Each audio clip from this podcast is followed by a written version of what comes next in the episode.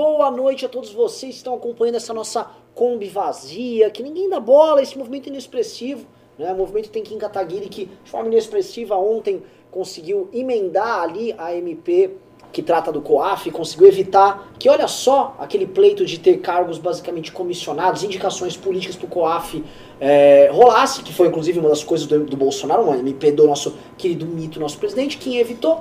E esse movimentozinho vagabundo que ninguém gosta, né, essa combizinha de bosta já para rimar, ela continua andando, né, meio capenguinha, a gente vai lá, faz uma manutenção no nosso motor a ar, Volkswagen, e a coisa segue, né?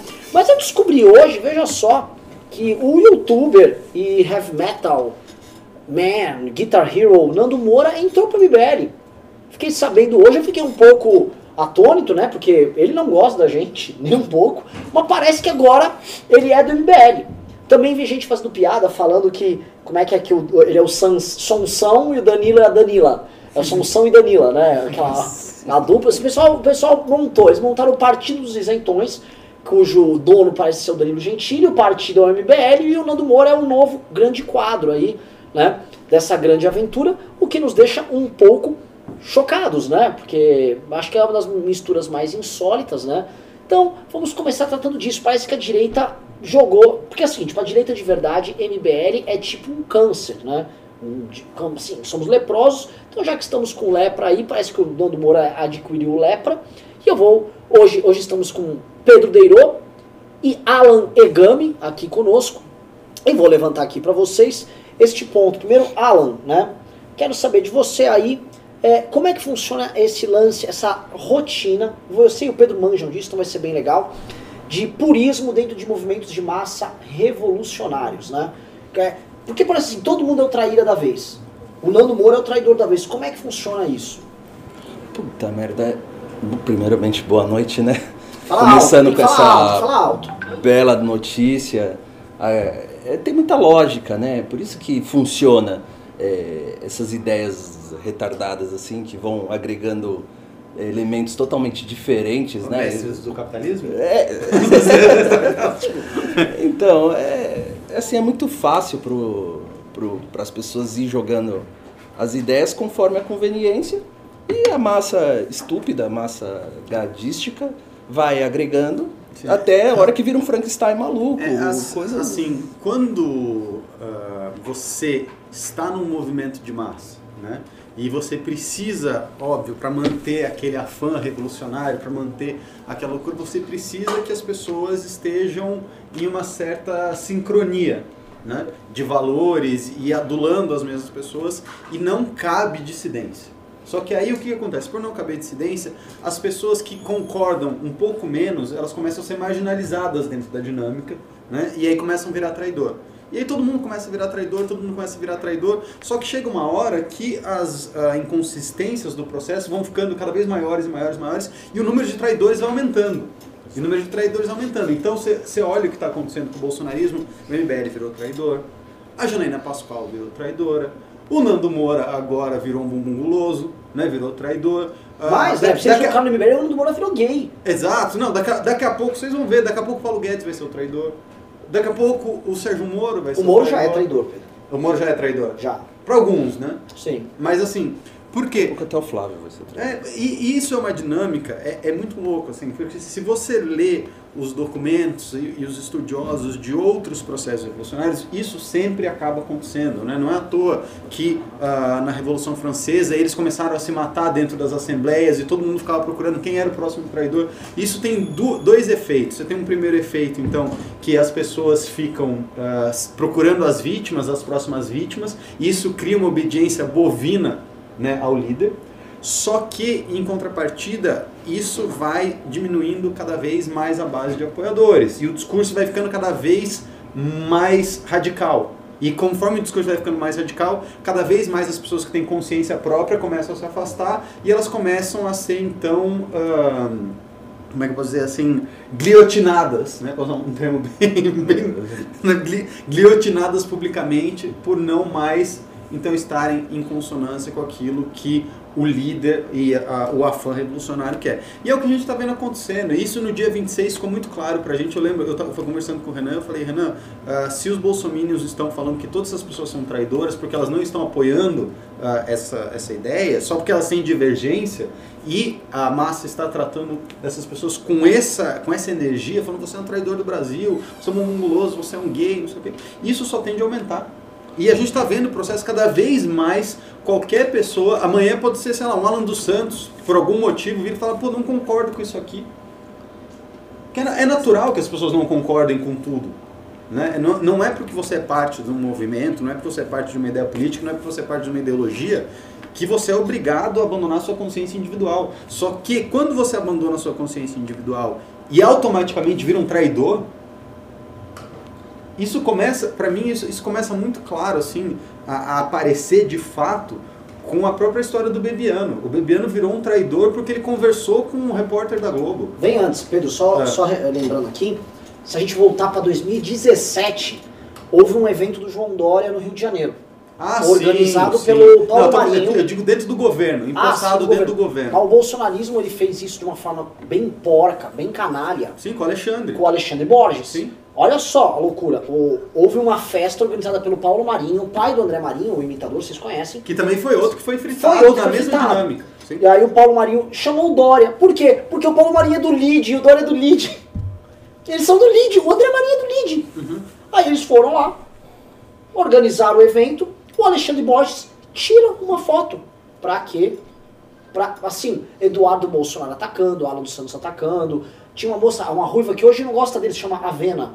Hum. Atacou, assim, ataques sólidos, baixos, ataque de reputa, ataque, sempre para destruir reputação, para matar. Foi um grande ataque de purismo. Assim, ó, opa, você não tá aqui no purismo. Sim. Né? Dali em diante, o, que, o Bebiano, assim, aí você já pode continuar. Só, mas... só que o, o, purismo, é, é aí que tá, ele tem, ele é ambivalente nesse sentido. Em um momento, quando o movimento está em ascensão, ele funciona porque ele vai eliminando então das beiradas esses dissidentes, essas pessoas que têm uma opinião própria, ele vai agregando os gados até os gados serem uma massa crítica muito grande. Só que aí ele começa, né, por conta de você não ter crítica, de você não ter contrapeso, de você não ter visão dissidente, ele começa a se consumir. Ele começa a se consumir, ele começa a radicalizar cada vez mais e os traidores começam a se multiplicar numa velocidade maior né, os grandes porta-vozes, do que o movimento consegue se sustentar. E isso é o começo do fim dos movimentos sociais. Quando isso começa a acontecer, é sinal que aquela força que ergueu aquele movimento já está em decadência. Para quem gosta de ler, tem dois livros que eu recomendo muito sobre isso. Um é o Psicologia das Multidões, do Gustavo Le Bon, e o outro é The True Believer, do Eric Hoffer. Esse, esse do Eric Hoffer assim, é leitura fundamental. Se você quer entender qualquer dinâmica de movimento de massa, você precisa ler esse livro, porque ele é muito bom, é muito gostoso de ler, são vários trechinhos curtinhos, ele vai falando uh, da característica do espírito revolucionário, das lideranças, do homem de ideias. Você, você lê assim e fala, ah, então aqui ele está falando do Olavo, aqui ele está falando do Bolsonaro.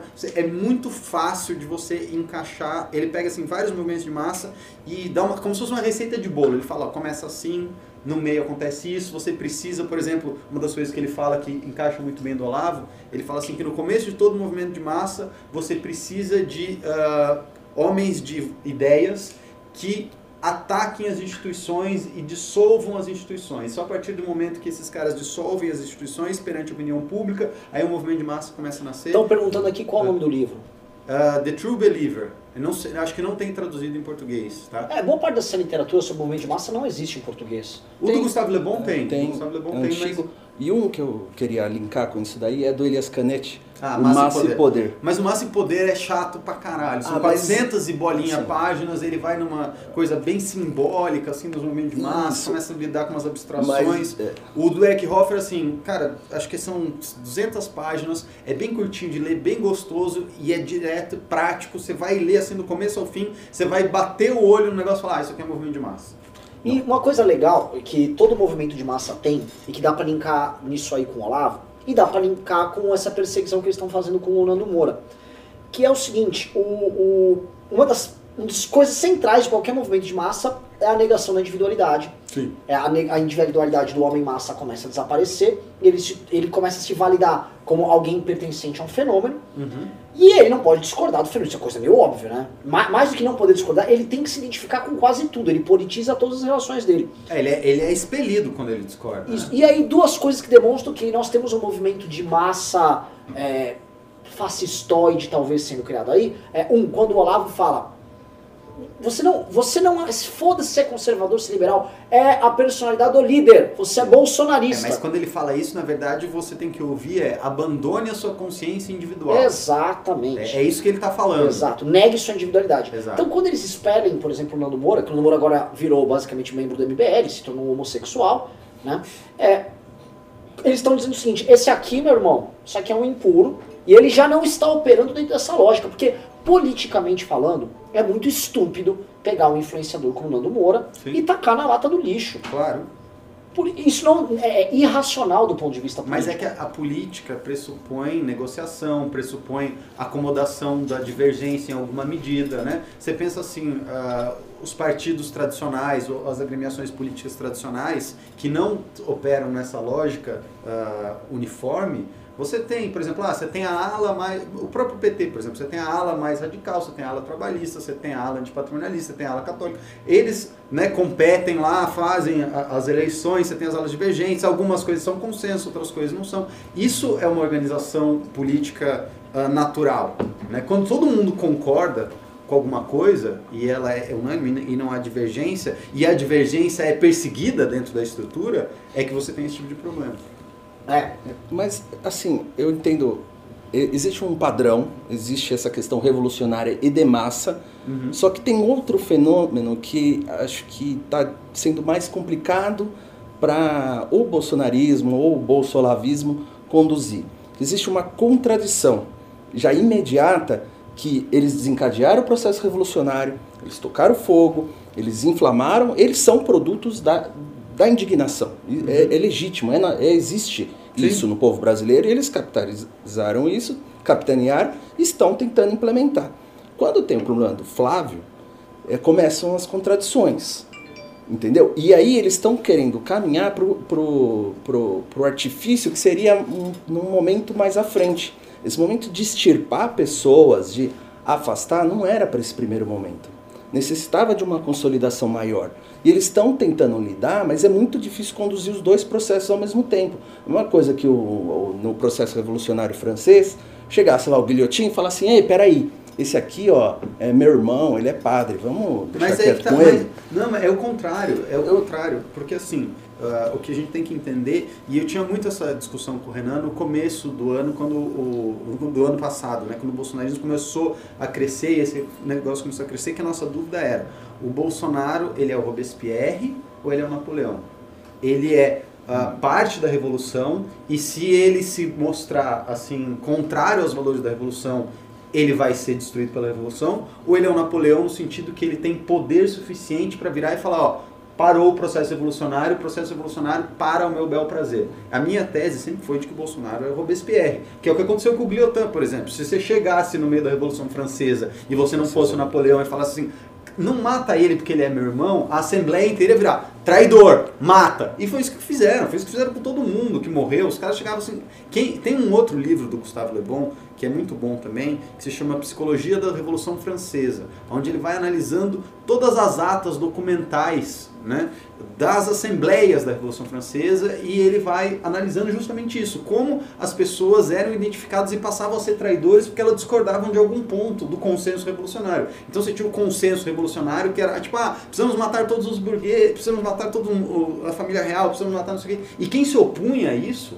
no calor da revolução, ia pra guilhotina. Então Sim. quem virava e falava, pô, não mata aquele cara, eu meio que gosto dele. E isso era percebido de uma maneira intuitiva contra o afã do espírito revolucionário, os caras passavam, passavam Sim, ferro mas mesmo. entendo a questão é que ele está tendo uma antecipação, tá uma antecipação daquilo que seria do processo. O processo ainda não se completou. Ele está assumindo, ele está se embrenhando ali. As instituições existem. Né? Quando a Revolução veio, ela começou a destruir tudo, foi Sim. derrubar tudo. Ele ainda está na fase de derrubar, antecipou muitas etapas. Eu acho que é, é difícil lidar com isso antes que seja possível a reversão, a impedimento dessa revolução caminhar. Mas é aí que tá, né? A, revo- a revolução é um bicho irracional. Sim. A revolução é um bicho irracional. Tem um, tem um texto maravilhoso de um padre que eu esqueci agora o nome dele, que ele fala justamente isso. Ele fala da característica da revolução como um animal irracional que subverte a lógica. Né? A revolução, o grande problema da revolução é que ninguém controla. Então, assim, o Bolsonaro surfou nela, foi bacana, atacou as instituições, o Olavo criou né, a- o clima, criou o Zeitgeist, não sei o quê. Só que na hora que o espírito revolucionário, aí encarnado ah, nos valores da Lava Jato, chegou e bateu na porta do mito, o e falou, opa, aqui não, quero parar a revolução. Só que ele está sendo consumido por quê? Porque as pessoas querem derrubar o Eles sistema, as pessoas querem derrubar o establishment e agora não é interessante mais para ele. Que é, o, que é com o Robespierre. Que eu chegava com o Robespierre e ele falava, puta galera, ó, vai dar merda aí, vamos parar isso aqui. Aqui já falam, deu, "Não." vamos É. criar Uma- uma, coisa. uma Se bem que a Assembleia grandes- já estava constituída, eles já estavam criando documentos e tudo Sim, mais. sim. Era um processo um pouquinho mais desenvolvido. Sim, sim. E uma das grandes características do Brasil, que fez com que o Brasil, por exemplo, jamais tivesse o território dele violado, repartido, ah, que fez com que ele, por exemplo, escapasse desde a sanha revolucionária do PT ou outros projetos revolucionários ou separatistas, é o patrimonialismo. Mas é o país do acordão. Sim. O acordão, o acochambral, ajuda meu primo, coloca meu tio ali. Você lembra da minha máxima, ali. né? É, o Brasil estraga Nada tudo. é imune ao Nada brasileiro. Nada é imune O ao Brasil, brasileiro. A nesse revolução, o cara faz um acordo. é, não, tem, não tem como fazer revolução aqui, Sim. porque tem um acordinho. Ô, uma, faz um favorzinho pro meu filho aqui, pô. Arruma minha Quebra avó. essa. Quebra, é o quebra essa, é o servicinho. É igual, vou dar uma de carnal aqui, é igual quando você vai ali e fala, eu tenho um ó, pra passar a fila ali do SUS, eu tenho um, um amigo meu, trabalha lá dentro, é médico, ele vai dar. Essa é a característica central do brasileiro, isso fez com que o brasileiro sempre ficasse muito. É, assim, todas as mudanças acontecem muito devagar aqui. é, e esse patrimonialismo nos protegeu de rupturas. Isso é muito louco. É o contrário do inglês, né? O inglês tem um conser- conservadorismo É um nato. conservadorismo nato. que O nosso Para as revoluções, a gente tem uma esculhambação nata que esculhamba, Que as, esculhamba revoluções, as revoluções. as revoluções. O Bolsonaro, ele foi pego nessa contradição agora, que é o acordão. O acordão fez o seguinte, ó, isso aqui, ó, pô, falar com o Toffoli lá, pô, limpa a barra aí do meu filho, pô. Um cabo é um soldado, mas peraí. É. Limpa meu filho primeiro, depois a gente vê esse cabo aí. É, pô, dá pra, dá pra deixar esse cowboy pra depois, porra! É. Tira e o aí entra, Brasil, Por- porque você pensa, é muito louco isso, né? Porque se fosse um, um país revolucionário comprometido com a revolução, e, e mesmo assim se o Bolsonaro tivesse problema jurídico, ele, como estaria comprometido com os valores da revolução, falaria, bom, vou fechar as instituições de investigação e vou, e vou acelerar o processo, porque daí não vou investigar meu filho mesmo, não preciso fazer acordo. Eu derrubo o poder estabelecido. É, eu, eu, assim, eu procuro de, é, distinguir um pouquinho essa questão do patrimonialismo, essa mudança. Eu escrevo de terça, de terça foi isso. Eu escrevi meu texto, é a última instância do patrimonialismo. Qual a última instância? Referência, obviamente, Sim, aos- à a corte maior do patrimonialismo. Por quê? É, a, a resistência do sistema está no STF. Foi o único órgão que não foi atingido por nenhuma investigação. A Lava Jato, a característica dela maior é ter escancarado todo o sistema. É isso que ela tem de diferente. Sim. Tudo que o brasileiro imaginava que acontecia ficou está claro. comprovado. Tá, ali, entrei aqui, esse a própria Lava Jato foi escancarada, Só tão que maluca. O que eu comecei a observar é que esse processo de mudança que a Lava Jato coroou, virou a quase a mítica com o, o Moro como mito, ele não vem de agora, não vem de 10 anos, não vem com o PT. Se você olhar, ele vem da redemocratização. Depois do, do militarismo, que não permitia eh, nenhum tipo de investigação, então o brasileiro sempre se calava, ele não tinha como enfrentar a máquina. Mas se você for ver, desde a eleição do Collor, é o que sempre a gente fala, né? O Collor era caça-marajá. Depois você vê o Fernando Henrique, o que, que não deixou... O Fernando Henrique, pô, conseguiu reestruturar o sistema monetário, econômico e tal. O que, que não deixou ele fazer o sucessor? Compra de votos, da reeleição e as privatarias tucanas. E foi vindo. O próprio Aquilo discurso do PT era um discurso Ele- patrimonialista. elevou o Lula ao cargo. Depois do Lula, o Lula ficou ali, é que já estava consolidado o fisiologismo. Sim, isso, isso que é, isso que é foda. A né? revolta já vem crescendo. Sim, sim. A Lava Jato coroou. Então eu não vejo isso como uma necessariamente como um espírito revolucionário brasileiro, Hum. tá? Eu acho que o brasileiro ele tem uma ruptura. Então assim, é- é, o que, que eu falo? O patrimonialismo ele está na estrutura da sociedade brasileira. Mas ele não está na alma do brasileiro. Eu comparo. É a mesma coisa que você falar que o sistema Ah, eu escravagista não tá. Ah, meu Eu irmão. discordo Fala aí, sabe, sabe por que eu discordo? Porque a sociedade brasileira é o reflexo da alma do brasileiro. Você não tem como ter uma Não sociedade. creio. Hã? Não creio, porque é, é a uma minha, é minha assim, pergunta então é o seguinte: é um sistema Como- que te obriga a mas quem integrar. o sistema? Não, a- claro, você tem uma estrutura de poder que ele consolidou. Quem- mas quem criou ela? Não, claro. Ela, é ela é representativa de quem? Não, eu sei, mas não, Não, é exatamente de uma Alan, Você acha personalidade. que a mentalidade. Pô, eu sou Sérgio Buarque de Holanda aqui.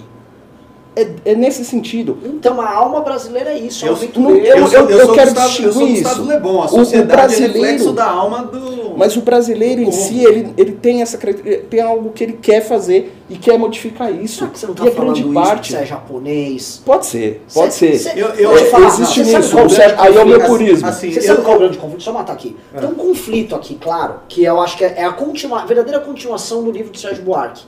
Né? Que é o seguinte, ele para ali naquele Brasil antigo até o começo do século XX. Ok. A chegada dos imigrantes, que não tem essa mentalidade patrimonialista, ela gera um choque. Quem está nos assistindo aqui é o seguinte: o Brasil, colônia, ele foi colonizado graças a essa mentalidade patrimonial, graças à mentalidade do aventureiro que veio para cá, que queria o poder a curto Uh. prazo, que criava relações humanas até cordiais. Ser amigo, o, o, o senhor de engenho era amigo do escravo, comia escrava, tinha uma relação. Distorcia as leis. Você distorcia as leis para manter um sistema vivo e de pé. E isso encarnou na alma do brasileiro. né? O jeitinho brasileiro é uma expressão bem clara disso aí.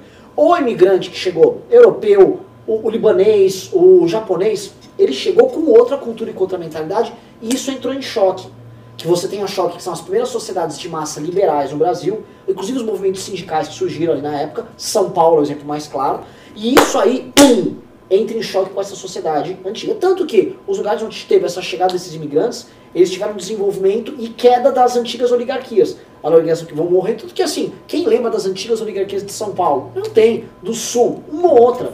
Eu, eu, eu acredito que, e, e é por isso que eu acho que você tem essa percepção, que a, a alma do, do brasileiro ela é tão cordial e tão patrimonialista que ela é ambivalente. No sentido de que ela quer, que é o que o Bolsonaro está vivendo agora, é Lava Jato para os outros, para mim não, para mim acordo, para os outros Lava É. Jato. E isso é assim, é a coisa mais brasileira que alguém, o presidente é o reflexo disso. Então o cara, por que que se, se você pensar assim, o discurso do Collor anti-Marajá, que é o mesmo discurso do PT antipatrimonialista, que é o mesmo discurso do Bolsonaro antissistema, é o mesmo discurso. E todos fizeram acordo. Por quê? Porque sempre é essa dinâmica, é assim, Lava Jato para os outros, ou seja, né, expurgar o que está errado no mundo para os outros, mas para mim não, eu posso, eu posso distorcer as leis, eu posso acomodar os meus aqui na máquina pública, então as vantagens para mim e para os outros são leis. Sim, é, o que eu quero diferenciar é do sistema para a questão do, do cidadão. É, eu acho que existe. Por que, que ganha, ganha a eleição? É porque a maioria, é um número elevado de pessoas. Eu acredito sim que a maioria das pessoas tem essa conscientização e está aprendendo a ter cidadania para enfrentar esse tipo de problema. Ela ainda não tem maturidade de desenvolvimento. Concordo, sim. Então acho que nesse ponto, é, é- é o que eu comparo é o quê? Um, um sistema escravagista não quer dizer que o cidadão seja um. um- um Perfeito. ele aceite a escravidão como algo próprio dele. Então eu entendo assim, até o momento da, do rompimento é aí que entra a mudança de comportamento. Então a gente está tendo uma mudança de paradigma na Eu sociedade. também acho. Também acho, o que eu sim. acho é o seguinte, a Lava Jato e a internet permitiu isso. é, e a própria relação que as pessoas têm de consumidor hoje, você tem um mercado é mais aberto, todo mundo faz compra direto, você tornou mais impessoal as relações e as pessoas estão demandando relação impessoal do poder. Tipo assim, quando o, o Joesley fica brother porque financiou a campanha de um cara e pede um favorzinho no BNDES, essa relação deixou de ser impessoal. Deixou de ser uma relação técnica, formal, weberiana e passa a ser uma relação de troca de favor. As pessoas querem essa impessoalidade na justiça também. Tipo, meu, foda-se se você é um político, você vai ser julgado e vai ser preso. Que é o isso- correto. Que é o correto. E eu acho que essa mentalidade começou a vencer. A, a Lava Jato ela representa a quebra dessa mentalidade antiga, a meu ver. E a gente está no momento de ruptura agora, é o seguinte, a gente tem que escolher se a gente é patrimonialista, é Brasil velho, ou se é Brasil novo, que é Brasil livre. Que é o que a gente defende. Vocês estão vendo aqui hoje, a gente está dissecando o que o MBL acredita. Né? O Bolsonaro não pode ser essa revolução, porque o Bolsonaro é Brasil velho. O, Brasil, é, o Bolsonaro é patrimonialista, o Bolsonaro é arcaico. Não, o- os esquemas de famílias que eles contrataram, teve uma matéria, mas sem mais de 130 200 pessoas ligadas a direto cinco ao gabinete. famílias. Pelo amor É de lógico. E aí falou, ah, na época era lixo. Só uma questão de ordem aqui, pra galera que tá aqui, tá perguntando, ô, cheguei agora, mando Moro entrou pro MBL, deixa eu te explicar, pessoal. Assim como o Lula é uma ideia, o MBL é uma ideia. Hoje, o que, que é o seguinte, toda vez que você não é de esquerda e você, ó, tem críticas ao governo, você vira MBL. Você vira um bumbum livre. Você virou gay e virou MBL. Então o MBL é uma ideia, né? Mais do que o. As pessoas já tem, falaram que o MBL morreu no dia 26. Então mataram o MBL no dia 26, só que ele sobreviveu como ideia. Como espectro. Como espectro, né? O espectro ronda. O, o espectro assombra o bolsonarismo, é o espectro do MBL. Então quando o cara é tomado por essa alma do MBL, ele virou MBL. Parece que ensinando aí tá. Estão falando, tá? Estão falando. Eu não sei. Nu- nunca vi ele. Nunca vi, tá? Nem gosto do tipo de música dele. Né? To- Toco guitarra, toco pior que ele, mas toco mais legal. Né? E, e é isso, tá? É, Então pra vocês que chegaram, é isso. Estão falando, se for no canal do Enzu, um cara muito sério, um cara muito qualificado. O Enzo é o boladão, Não, Enzu é um, é um, bola, é um bolado. o loiro, o oxigenado. Loiro, oxigenado, Que fica fazendo isso. os vídeos sem camisa, assim. Isso. Bolsonaro, patriota. É mesmo? É, esse, esse, Ele fica assim, ah, é demais. é, esse, esse me parece um cara muito viril. Ele, ele- esse Enzu falou que ele tá no MBL. Então, pô, tá Ah, o falando. Enzo aí- falou, o Enzo decretou. Falou, falou. Cara, se o Enzo decretou, qualquer coisa que diga que agora o Nando Moura não está no MBL é pra te enganar e é fake news. É. news. Que o Enzo é o portador da verdade. É, Qualquer exato. coisa que seja dita, se o Nando Moura negar, ele tá negando e a negação dele confirma que ele é do MBL. Exato, exato. É igual a Terra plana. Quanto mais você é confirmado que você é um bolista, que você acredita que mudar uma Exato, bola, exato. é porque a Terra é plana Na, mesmo. Na verdade, ó, eu vou contar um negócio aqui pra vocês, tá? Eu não queria contar, mas como o Enzu ah, nos desmascarou, Já. eu sou obrigado. Teve uma reunião, tá? Ah, entre Danilo Gentili, ah, o MBL, Nando Moura, Luciano Janaína Ayan. Pascal, Pascoal, Luciano Ayan. Luciano que é um líder, né? Isso, É, isso, é- isso É o guru. já, tá? Eu vou te dizer, isso aconteceu já no dia 31 de dezembro do ano passado, tá? Um pouquinho antes do ano novo, a gente se reuniu e falou, olha, Bomba! precisamos destruir o governo Bolsonaro porque nós queremos atrapalhar o Brasil. Sim.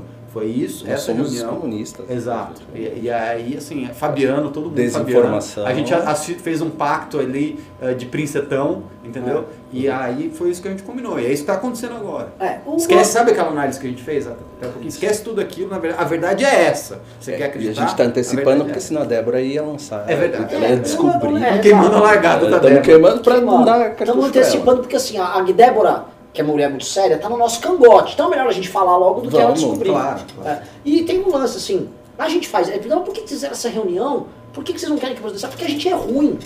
Que- Não, não, não é porque a gente é ruim. Isso é mentira, isso é fake news. A gente fez isso porque nós desejamos o poder. Ah, é verdade, mas porque quem deseja o poder é ruim.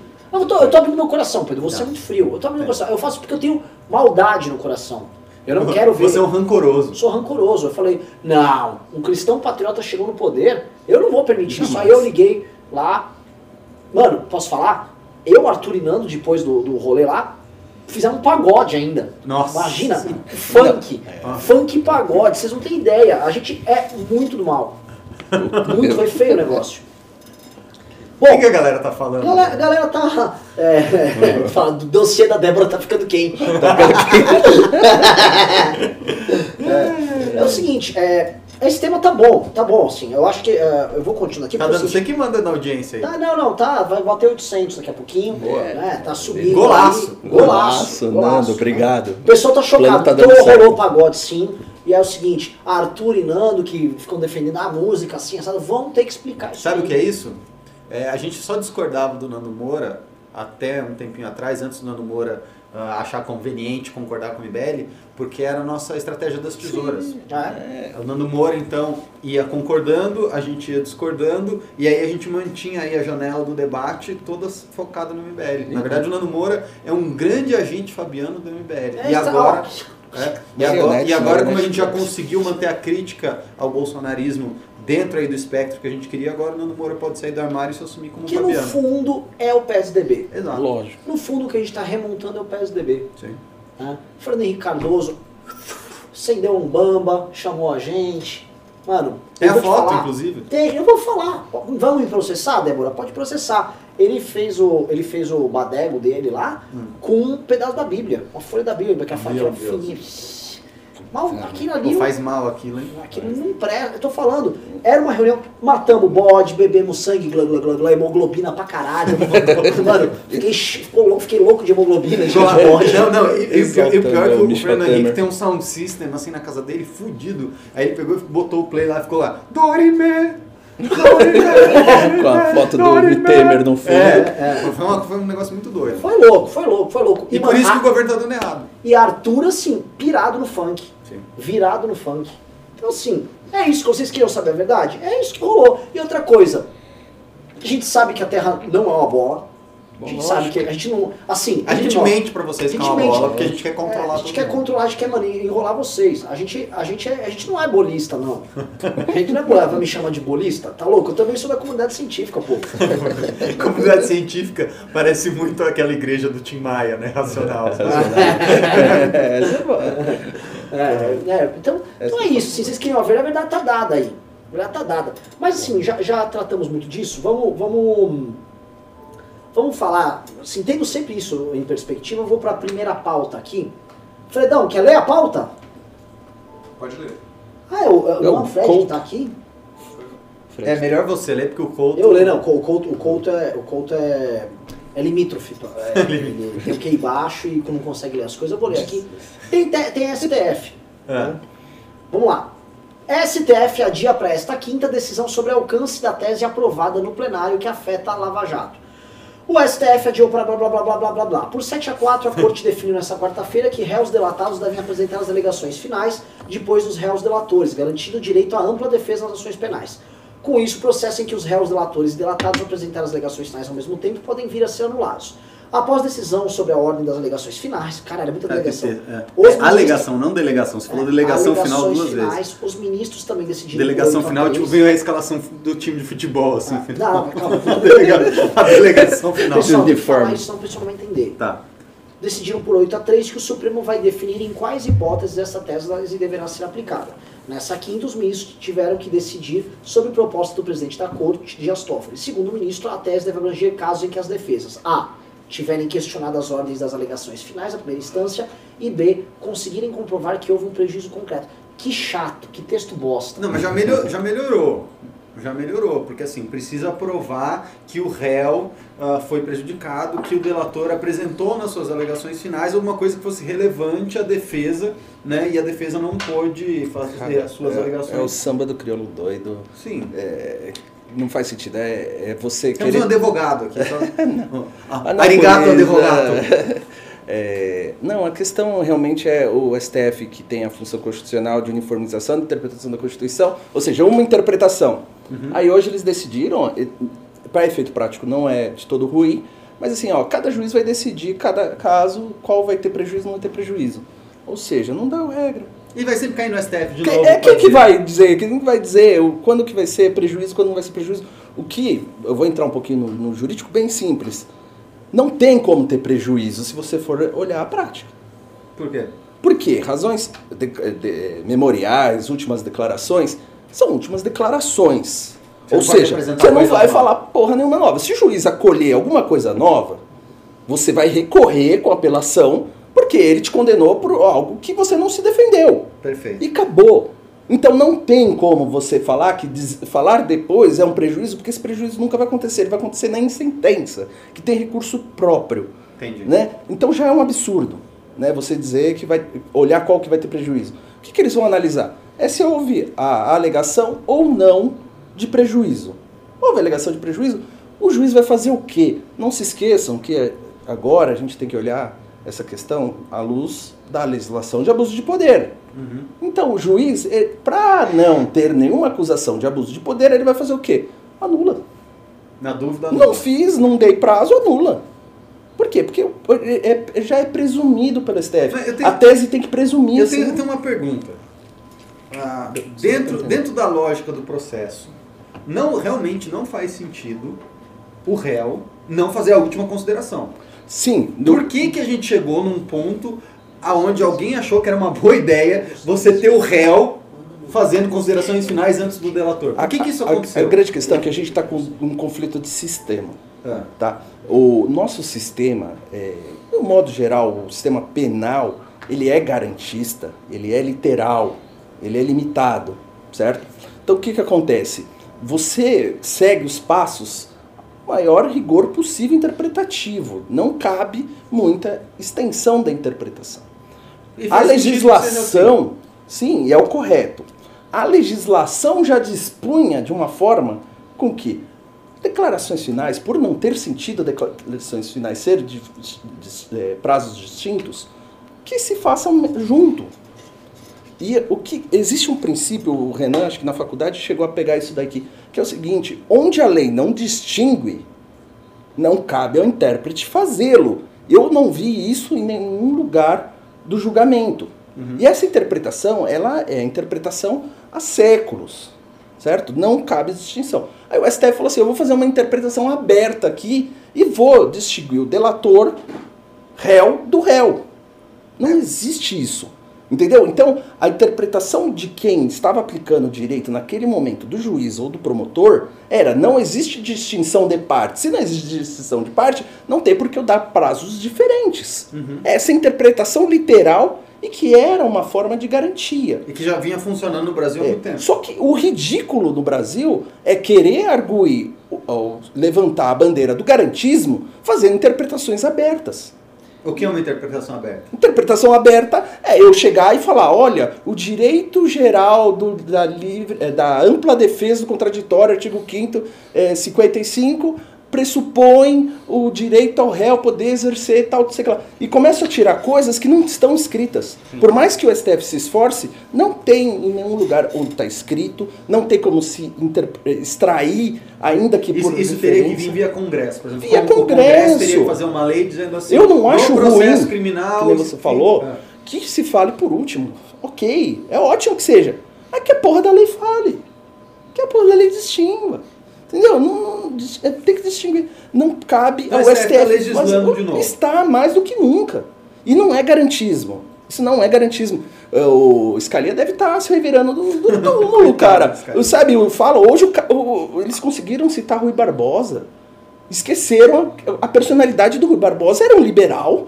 Ele era um cara extremamente. a- Calma. a- a- Eles pe- usaram aquela frase do tratar os diferentes de forma diferente ou não? não, não, não. É, agora eu não vou lembrar, mas é uma coisa muito muito ridícula, assim. É, é um catado, é de, de Google mesmo, sabe? Pegaram a frase do Rui Barbosa e esqueceram que o cara era um legalista puro. Ele escreveu código, códigos ali, que no- depois não foi aprovado, foi do Bevilacqua, mas você via, ele, ele tinha aquela tradição clássica e o sistema brasileiro foi montado para ser interpretado literalmente.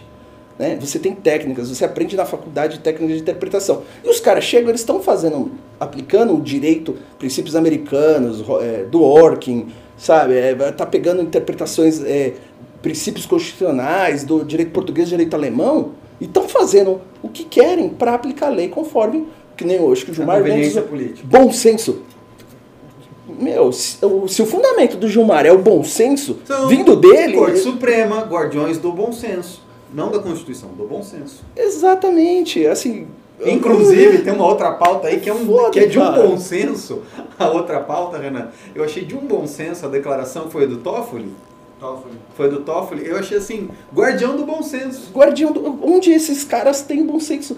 E a, vamos dizer assim, a delegação, a escalação, que menos tem um perfil que possa ter segurança para dar esse tipo de interpretação. Porque são pessoas que o histórico que o fizeram chegar na corte são de pessoas militantes, atuantes, pessoas envolvidas na política. Eh, Eu citei o Scalia. Pô, olha a vida do cara.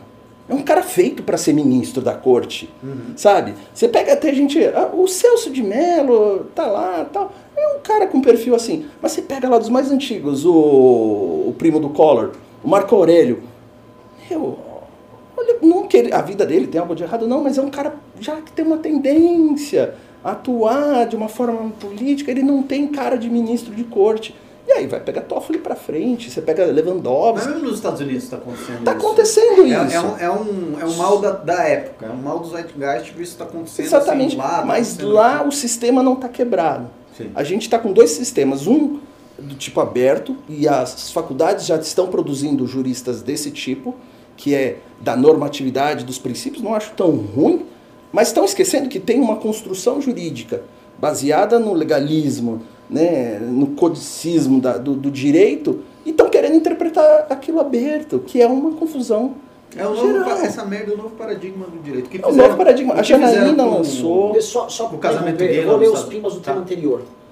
Rapidinho. Vamos lá. É o, Lê aí o- é, quer dizer, o- estamos chatos. É, é- É, tipo, Chato, cala a boca, vai. vai falar de direito. Vai, vai, vai, vai, chato. É. é o seguinte, houve dois. Aqui é o nosso mestre, o capitão. Ah, ele Não, apareceu? não, É, apareceu. Amazing! É. Amei. E ele botou. Quer que eu. Lê aí, ô, ô Eu Vitor. leio, eu leio. Amazing! Ah, o Alessandro Mônaco pimbou 100 reais e disse: Vamos pensar diferente, não são traíras. Estamos salvando almas e trazendo para o movimento. Hashtag Amazing. amazing. Amazing! Amazing é Vamos, vamos mudar salvando, não, Vamos estamos dar o nome trazendo dele para- Amazing Mônaco? É o Amazing, eu gosto. Eu Inclusive, gosto põe também. MBL News Amazing aí. no nome, Isso. por favor. Mas tem mais um pimba dele aqui. Tem, tem, tem, a, gente vai, a gente comenta os dois. lá. Amazing Mônaco. Ah, ele pimbou mais 100 e disse: Nano Moura não vai fazer vídeos no MBL como fazia no canal dele. Quando alguém entra pro MBL, entra sobre os princípios do MBL, não o contrário.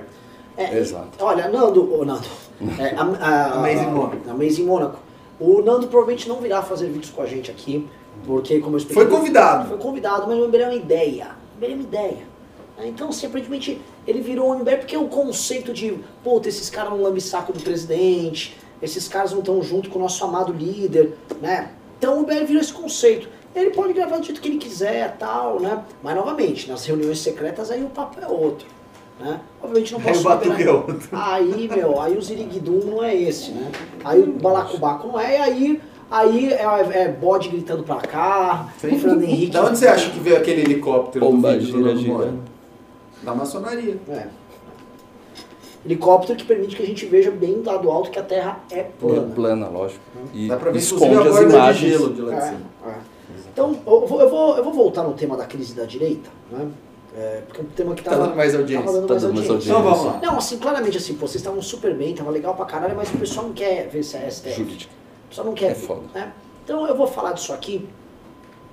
Eu vou voltar pra treta da direita. A gente tem aqui, é, mesmo no. Dava pra dividir os bolsonaristas em alguns grupos. Um grupo que cresceu muito até maio foi o grupo da intervenção militar. Canal Universo é um- era um cara, vocês já viram O Roberto ca- Carlos? O Roberto Carlos. Ele é um cara da Jovem Guarda que ele virou youtuber. né? ele era um rei do iê, iê, Intervenção militar, É, bicho. É, bicho. Pô, mó brasa, bora. Bota os tanques na rua, bro. Caramba, bicho, mó legal! Né? Cara, tirado direto dos, doente dos anos 60 pra tentar dar um golpe militar hoje, o cara do canal Universo. Tem o cara das hortaliças, que é o. Ah, o vlog, vlog do Lisboa, né? Um cara também muito sério, que foi recebido pelo presidente, mostrando que o presidente é um cara muito. Ele, ele é o grande expoente da direita onomatopeia, né? É. Ah! Ah! Ah! Batata pra Só você! Aqui é o beterraba! Toma essa chicória! Ara! Ah, ah, vagabundo, tá querendo, tá achando que o quê? Que o presidente tem que falar com o deputado, vá plantar couve na horta da vizinha! Esse é um cara gigante, do Lisboa. Surgiu toda essa turma e essa turma cresceu muito. Inclusive, endossados pelo presidente, foram recebidos pelo presidente da Sim. República, enquanto estavam falando de fechar as instituições, e bem na época que eles estavam com o discurso mais acirrado contra as instituições, foram recebidos em comitiva pelo presidente. Exato. Essa turma cresceu, são os famosos youtubers de direita. É muito legal que eles tinham, teve manifestação que tinha um caminhão de som do youtuber de direita. Mostrando que assim, que as coisas estão dando muito certo no campo da direita, né? A partir do momento que esses caras estão com todo esse destaque, estão com todo esse reggae, é que realmente a coisa tá muito bem, tá muito legal. Esses caras sumiram. Vocês repararam como. Não, Mas assim, eles sumiram do nosso radar e do debate público e ainda estão grandes no canal deles, ou o canal Não, o deles canal está deles caindo? também caiu, caiu Tá. a audiência geral dessa turma caiu. E eu não sei explicar o porquê. Porque esses caras, é o seguinte, eles estavam roubando. O cara citou, o canal do Ferreira é muito ruim. Ferreira era do Frota, é, O canal do mas Ferreira estava gigante. ainda é grande, é bem grande. Só que é, porque o canal do Ferreira basicamente ele faz um trabalho de puxar saco do Bolsonaro. Né? Tem um outro que chama Folha Brasil, que é só. Mas assim, é só Folha Brasil saco. não, o que o Moura, o que o Moro retweetou esses dias? Qual? Não, ele, ele Não, retou conexão. muito sério, que chama É. Crítica Nacional. Crítica Nacional, verdade. Assim, o site recomendo, assim. Nossa. Né? O nome, tanto que ele é tão conspiratório que o nome do site é Paulo Enéas. site de. Você vê, o site tem uma coisa meio metálica de nióbio e tal. O site é uma merda mesmo. Aí, não sei por é uma bosta o site. E tem esses sites aí, só que assim, tirando os que são exclusivamente governistas, tipo o Folha Brasil, que o Eduardo Bolsonaro divulga, que virou um canal de YouTube para divulgar o governo, a turma que quer dar o golpe militar ficou meio embaixo. Porque- Até porque, né? Imagina assim, você tava felizão com o seu golpe militar, tava cheio de militar no governo É, pra sim. fechar as instituições e aí o, o presidente faz, o filho Isso. do presidente faz um acordo com o Toffoli, não vai ter golpe. Hashtag não vai ter golpe. É, eles ficaram. Hashtag não vai ter jogo. Eles ficaram. essa- turma ficou muito mal. Só que essa turma ela tava roubando audiência, vamos ser claro, de youtubers da direita consolidados. Como no Moro. Como Nando Moro, vou falar dois aqui, Nando Moro e Arthur. Sim. né? Eles roubaram de dois caras que têm um público formado já de alguns anos, já tem um trabalho, gostem ou não coerente. Né? Eles falam mais ou menos a mesma coisa todos esses anos. Tinha falado do Arthur, que o Arthur já vendeu a alma dele pro capeta já há muito tempo. Já tá aqui isentão, com, mano, suruba com Maia e O tal. Bumbum já deu bote antes. O bumbum o, o Nando mano. Moro, o Bumbum começou a dar bote agora. É, é, assim, o Arthur, coitado. foi só cortar o cabelo. Foi, foi, fraquejou. Então o que acontece? Esses caras voltaram a cair. E eu, eu, eu sempre analiso muito esses caras. Sabe que é por isso que ele é sanção? Porque ele cortou o cabelo? Eu acho que é isso. É isso. O que que rola que eu queria jogar pra vocês, né? Eu sempre levei esses youtubers de direita muito a sério. Muito, muito. Não só, assim, é um estudo sociológico tratar de youtubers de direita, porque esses caras, eles representam um, sentimentos puramente racionais. Não há articulação intelectual ali, tirando algum oportunismo. Né?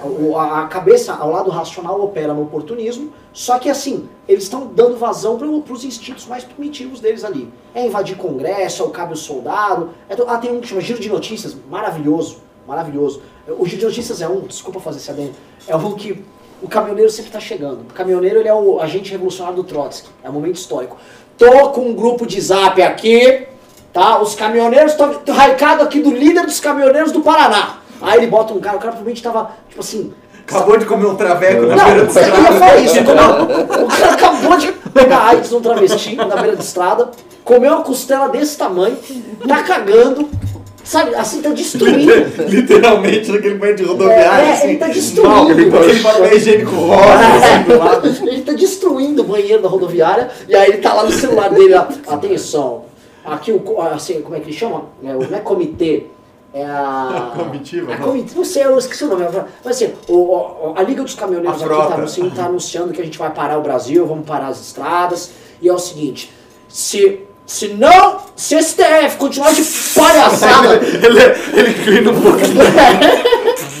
se o STF não fizer né? isso, vou, nós vamos parar o Brasil de novo. E aí esse cara fica, mano, né, tá vindo, os caminhoneiros estão chegando, tá, a revolução tá acontecendo. Só que esses caras também ficaram prometendo revolução desde fevereiro e tá difícil. E os caminhoneiros foram lá, tabelaram o frete, pegaram um monte de recadinho e sumiram. Ah, então eu pergunto pra vocês aqui, né?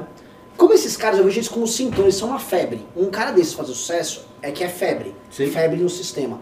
A queda deles, será que não representa a queda desse espírito revolucionário? Sim. Já não é consequência do acordão? Mas você lembra que também, ah, de alguma maneira, a gente. Fez- quando a gente fez uma análise sobre isso, naquela época que o Bolsonaro recebeu esses caras, a gente falou: esses caras são o limite do discurso. Não tem como radicalizar além disso. Né? Não tem como ter mais, porque assim, chega uma hora que o seu discurso ele é tão radical que ele bate numa parede. Próximo, o cara mais à direita que eles, porque é aquilo que a gente estava falando, do processo revolucionário. O discurso vai ficando mais radical, mais radical, mais radical, mais radical. Só que tem uma hora que não dá para chegar mais. Você ba- Você bate numa, o radicalismo mesmo, ele bate numa parede. Que é que você, ah, mata todo mundo, fuzila os ministros, joga, taca fogo no Congresso. Depois você vai falar o quê? Tipo, queima o país inteiro? Não, não tem para onde ir, entendeu? E esses caras estavam muito perto, ou até você pode dizer, atingindo essa parede. Então, necessariamente, né, o próximo movimento teria que ser um movimento de return to the mean, né, de, de retração. Então você tem isso. E aí você tem a segunda questão, que é a, a partir do momento que a própria expressão da revolução deles que era a figura do presidente da República, a Revolução Manifesta, do- da derrubada do establishment que eles queriam, começa a se aliar ao establishment, o discurso do cara, né, tipo assim, ah, intervenção militar, intervenção militar, pô, mas já tem um monte de militar lá, e o militar está fazendo acordo com o poder co- corrompido. E aí, como é que é essa intervenção militar? Como é que funciona? Então, assim, a coisa começa a ficar tão uh, confusa, né, tão dissonante, que o discurso do cara perde força. E aí acontece o que a gente acha que está acontecendo, que é um desengajamento. Esse, esse cara, ele começa, que ele estava muito investido emocionalmente nessa tese da revolução, ele começa a ver essa contradição e ele começa a ficar atônito. Né, ele começa a ficar assim paralisado, ele vai se retraindo, se retraindo, porque é muito difícil você reconhecer uh, emocionalmente que a ideia política que você está investido é uma ideia que não funcionou, é uma ideia errada por algum motivo. E aí você começa a ignorar e você começa, em vez de fazer a coisa uh, que seria a coisa racionalmente superior de se fazer, e olhar e falar, puta, errei, fiz cagado, ou não é por aí, hum, ou acho que não está acontecendo isso, acho que não é bem assim, pô, tem uma contradição aqui que eu não concordo, que é, que é um movimento difícil de fazer, tanto internamente, quanto externamente. Por exemplo, o Nando Moura que está fazendo isso externamente, já deve ter feito internamente, está apanhando. Os caras batem mesmo e são filha da puta e xingam. Então é, é um movimento emocionalmente custoso de se fazer. A coisa mais fácil e mais comum de se fazer é você pegar e se alienar daquilo. E você vai se alienando, vai se alienando. E aí essa essa massa crítica que dava vazão, que fazia subir a temperatura do discurso desses caras, começa a sumir. Não porque o cara deixou de acreditar ou nada, porque o cara fala, puta, que, que merda, não quero, não quero ver isso aí, isso aí tá muito confuso. E, agora, assim, como é que fica a questão do travesti lá na rodoviária? ah, ah, por favor. Não, não, é, o, o que o Pedro sintetizou, a questão emocional, ela é, ela é totalmente relevante para explicar o comportamento tanto do youtuber, uhum. né? Que ele já demonstra, ele não vai recuar, mas emocionalmente ele também não vai admitir, ele não tem nem a capacidade de se transformar em algo diferente.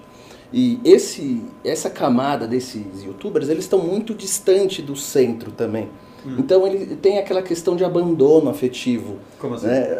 Existe o centro do poder, tem Bolsonaro, tem Felipe, tem Ernesto tal, aí depois tem os caras em volta, tem o Alan que tá lá prestigiado, que tá com, não Perfeito. sei, morando em algum lugar lá, que não e sei o universo onde. tá lá na ponta. Tá lá. E os caras que estão batalhando ali, pedindo intervenção, estão olhando, porra, e aí, presidente, vai, vai, vai vir ou não vai vir com a gente? Né? Vai tá, botar tropa ou não vai botar tropa? Pô, você tá fudendo meus generais, você tá metendo pau no meu general ali. Caralho, como é que vai ficar? Aí o cara vai murchando, ele vai ficando, tem aquele ressentimento. Só que ele não vai mudar, ele vai falar assim, poxa, quem tá errado são os outros. É uhum. É quem tá errado. Só que tem esse, esse problema da, do distanciamento. Ele, esse cara não entendeu que ou ele vai sempre estar subjugado, prostrado, né, ali como o traveco na beira da estrada, é, é, é, o, a Ian gosta de usar muito Sim. isso. O, os caras querem que, que você seja é, humilhado. Para esse grupo, eles querem humilhar. Alguns, eles vão manter assim, ó, você, eu vou deixar você entrar aqui no meu grupinho particular. Esse, esse aqui, não, esse aqui tem valor, esse aqui pode mudar né? Ou os que não prestam são expulsos. Mas esses caras que estão ali na eles entenderam que o que era deles era só uma audiência temporária. Se o governo explode, realmente tem uma, uma explosão militar, o cara bomba. Se não tiver, bom, vou fazer outra coisa, não vou voltar a tocar música do, dos anos 70 lá e 80 e beleza, entendeu? O cara volta. O problema é que ele não se sente pertence, eh, eh, já acolhido na base do governo. Ele é uma pior, base. Pior que o som devia ser bom, assim, deles tocando música nos 70, porque eles são bem psicodélicos. é, eu, eu, vou, eu vou só falar um comentário aqui, o pessoal tá aqui se matando nos comentários, não tem muito a ver com esse assunto, é. porque um cara mandou um pimba, lê aí o pimba, o, o, o pimba, o último pimba, esse que fala do My News. My News é o programa, é o, o site. Infotrix, da... O Infotrix Corp pingou 5 reais e disse: MBL, Catraca Livre, Quebrando o Tabu e o My News estão fazendo um ótimo trabalho para o debate. Isso é muito rico da parte de vocês nesse momento difícil. E o pessoal nos comentários está falando, catraca livre, quebrando o tabu. Eu vou fazer só um testemunho aqui para vocês, para pegar fogo aí nos comentários, tá? Já conheci, tenho anos de estrada, já conheci é, duas pessoas do Quebrando o Tabu. Já conheci o Jimmy Stein, já participamos de debate no Jimmy Do My News, conheço algumas das pessoas, a Vera, o Joel tal. É, qual é o outro? E quebrando o tabu, tá. tem o Spotniks que não foi citado. E, e... É o seguinte, você pode discordar desses caras. Eu conheço a, essa turma da direita true. Como seres humanos, essa turma da esquerda, você pode discordar deles, eles são seres humanos melhor. Não, não, mas, mas, é, mas é melhores. Muito, é muito importante a gente não esquecer um negócio, tá?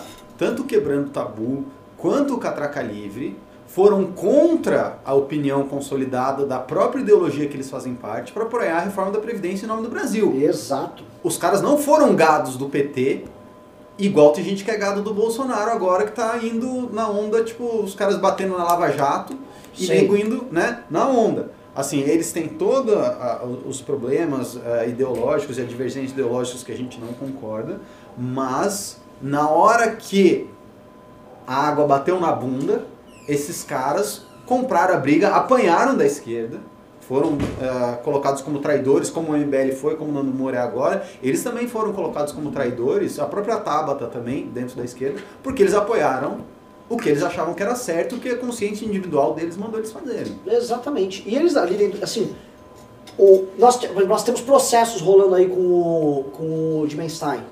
O Rod tem treta com ele e tal. Tudo bem, é da guerra, é do jogo. Ele era um adversário claro de um lado, a gente é um adversário claro do outro. Eu nunca vi o Dimenstein tomando fogo amigo e ataque vagabundo do Catraca Livre, de não sei o que, do, do, do, do, Zo- do, Spotnik. Nunca vi. Eles não, na direita é só isso. A ética deles lá é muito melhor do que a ética do lado de cá. A É. ética. Puta que. Pe- Pedro, Pedro, É, eu não, não, não inclua o Ciro nisso. Tira o Ciro. Que o Ciro que ele tá fazendo com a ali é bem baixo. não, eu penso no Celso Daniel, na verdade. Eu acho que, eu acho que tem uma. Que tem uma, Ah, tem tá, um, mas- um buraco é mais pera, embaixo. Mas ali é, ali é diferente. Sim, Ali, assim, é ética de mafioso e o Celso. Vamos, a ética de. Ali é uma máfia. Sim. O Celso Daniel quebrou a ética da máfia interna ali. sim. né? Ali é um lance assim, é, é outra Família. ética que opera que ali, é ética de máfia. E é o seguinte, na ética de máfia ali, ele, ele rompeu. Ele, ele, ele cruzou uma risca que ele sabia as consequências.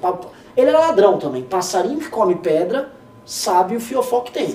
Ele sabia o que estava fazendo ali. Ele já está lidando com um criminoso, já sabia todo o esquema do lixo, sabia todos os esquemas ali, sabia para onde ia o dinheiro. Né? É um termo, mas a ética que opera ali é a ética de mafioso.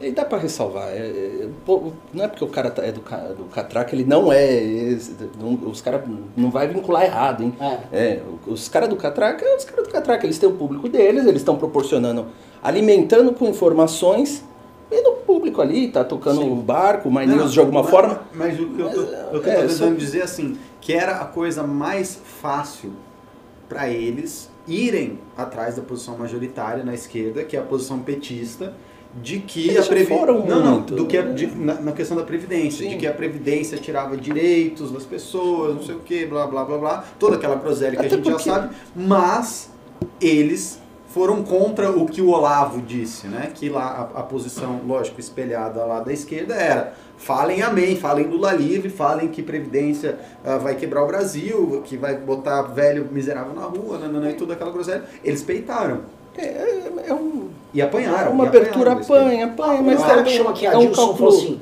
MBL tem a opinião de que o governo acerta e erra.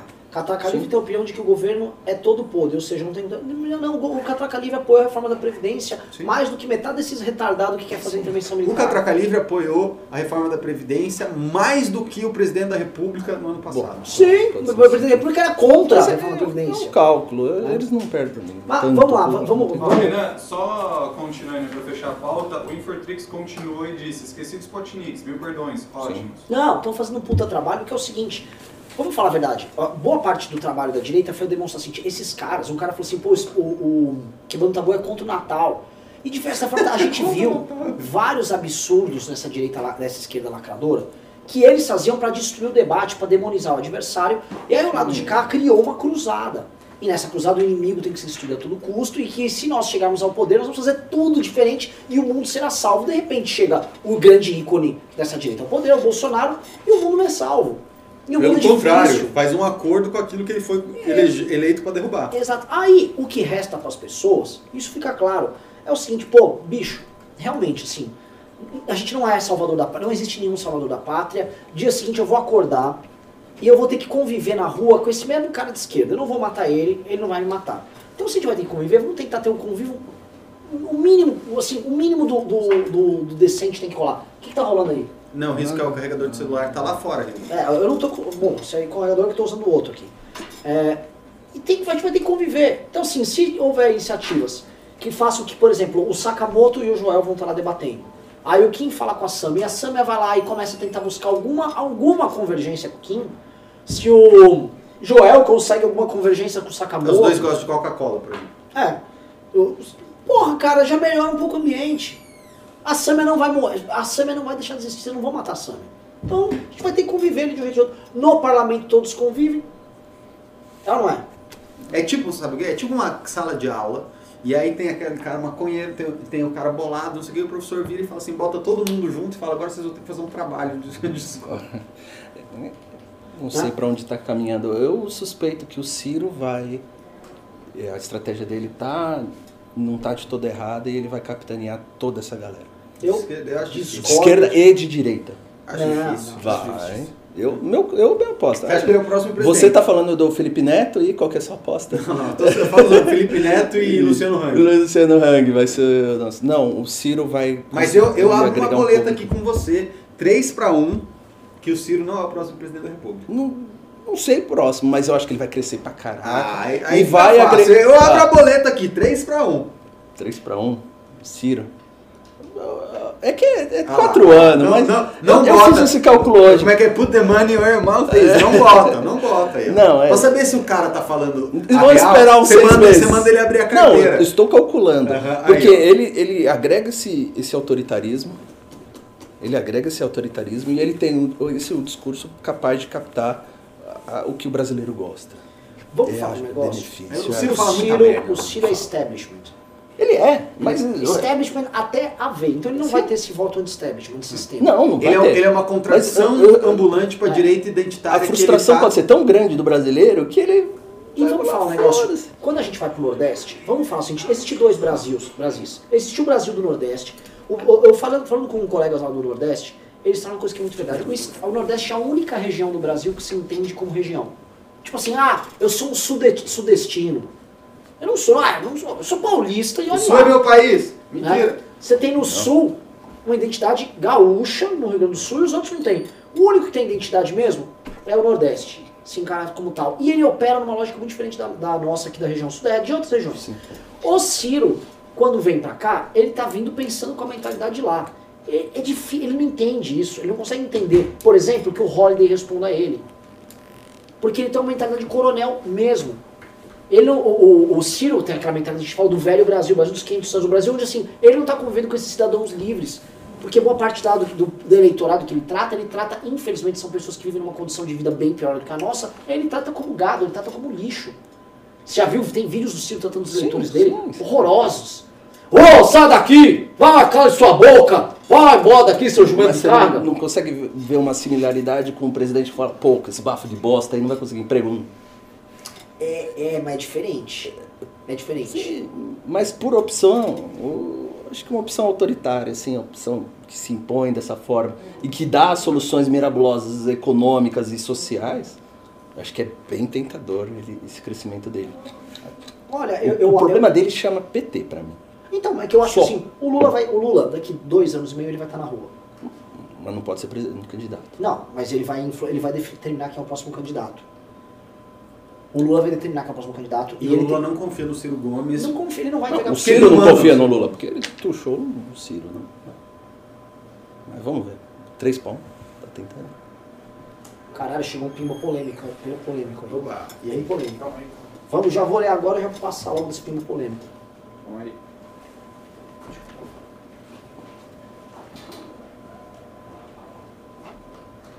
E aí? Lê aí. É polêmico? Vai dar processo? Vou, eles estavam trocando a Vai, lê aí. Calma aí. Ah, vamos lá. O LKL ah, pimbou 5 euros e mandou uma mensagem assim.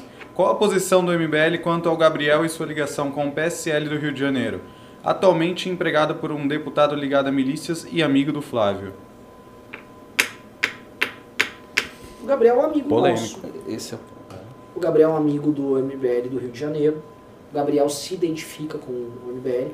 Ele tem muitas diferenças. E eu acho que nessa fase nova do MBL, a gente não é autoritário, não vamos sair expulsando. Por exemplo, a gente não expulsou o, o- o menino lá do Ceará. A gente não expulsou ele. Ele saiu porque ele queria ter uma outra linha. E a gente tem uma outra linha. A gente está tentando convencer as pessoas que, olha, a linha não é essa, nós não trabalhamos dessa forma, essa aqui estão as regras, e estamos deixando isso bem claro, porque nós não somos um movimento autoritário. Agora, é o seguinte, as pessoas vão ter que se adaptar com o tempo, se não se adaptarem, a gente não vai ter o que fazer. Essas acusações que você está falando é, são muito graves. Eu vim descobrir que ele estava no gabinete de um cara recentemente. Uhum. O cara é miliciano? Não é. Mas, novamente, é, não vou, eu não vou nem entrar nesse ponto porque eu não sei.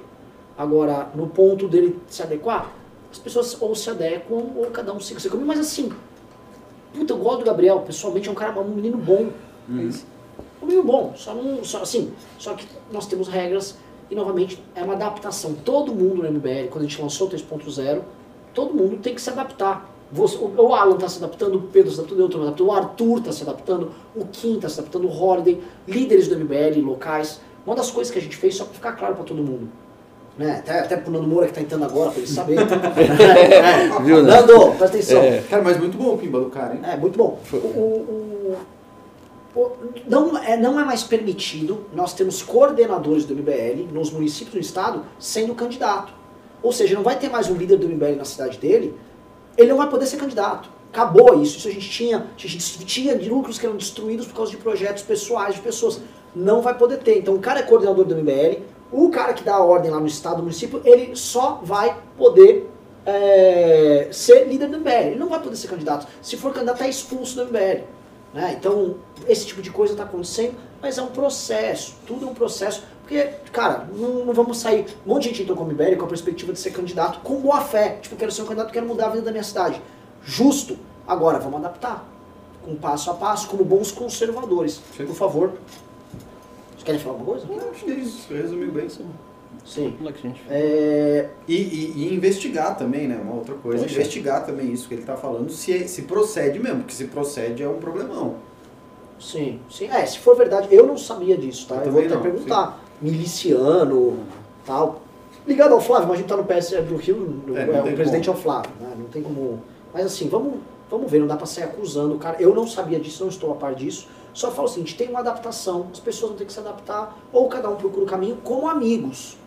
Como amigo. Adoro o Gabriel, quero que fique. Sim. O, o- engraçado, eu eu tenho até a moça Maria aí que veio visitar a gente aí de fora fazendo estudo sociológico aí, antropológico. E o MBL tem essa diferença, né, de é, por incrível que pareça, naturalmente é, ser democrático por natureza. Por quê? Porque a- o início que está no filme bem contado são personalidades muito, muito diferentes, com ideias que muitas vezes vão, vão, vão ter conflito e que nem por isso vai tem assim é um movimento tem que seguir uma diretriz. Não as pessoas convivem as pessoas vivenciam. As pessoas tomam rumos diferentes e segue o jogo. Mas assim é engraçado é que é espontaneamente democrático né? Mas isso ele tá aí se quer ir pro rolê vamos né? Beleza vamos conviver junto. Agora a partir do momento que ele tá falando uma coisa você olha pra ele e não enxerga MBL bom você já tá enxergando o que precisa enxergar Sim. é isso Perfeito. Vamos lá. É, Vamos continuar aqui. Tá bom o papo, o pessoal tá com essas curiosidades. Vamos falando de direito. Ele vai né? virar nosso cabo da Ciolo, assim, tipo dentro do sol? Cara, eu gosto do Cabo eu da gosto Ciolo. da, da Vamos falar do nosso Cabo da Ciolo. Ciolo. Eu Onde está Cabo da Ciolo? Eu tô encontrei ele, eu encontrei ele em Brasília É. e fui tirar uma selfie com ele, ele topou super fofo. Não falei que era do MBL, queria falar que a gente era maçom, né, mas tirei foto com ele. E eu, eu- ele falou assim, só não posso tirar uma com você, que é o meu celular. Aí ele sacou o celular tipo um Pergunta Nokia. se o vermelho invadiu ele. Não invadiu. Não, invadiu, verdade. Ali- Melhor método de segurança da Nokia. Ciolo. Tem um Nokiazinho dele. Sim, sim. É, tem mais pimba aí pra gente ler? Tem sim. Ah, vou ler aqui. Um minuto.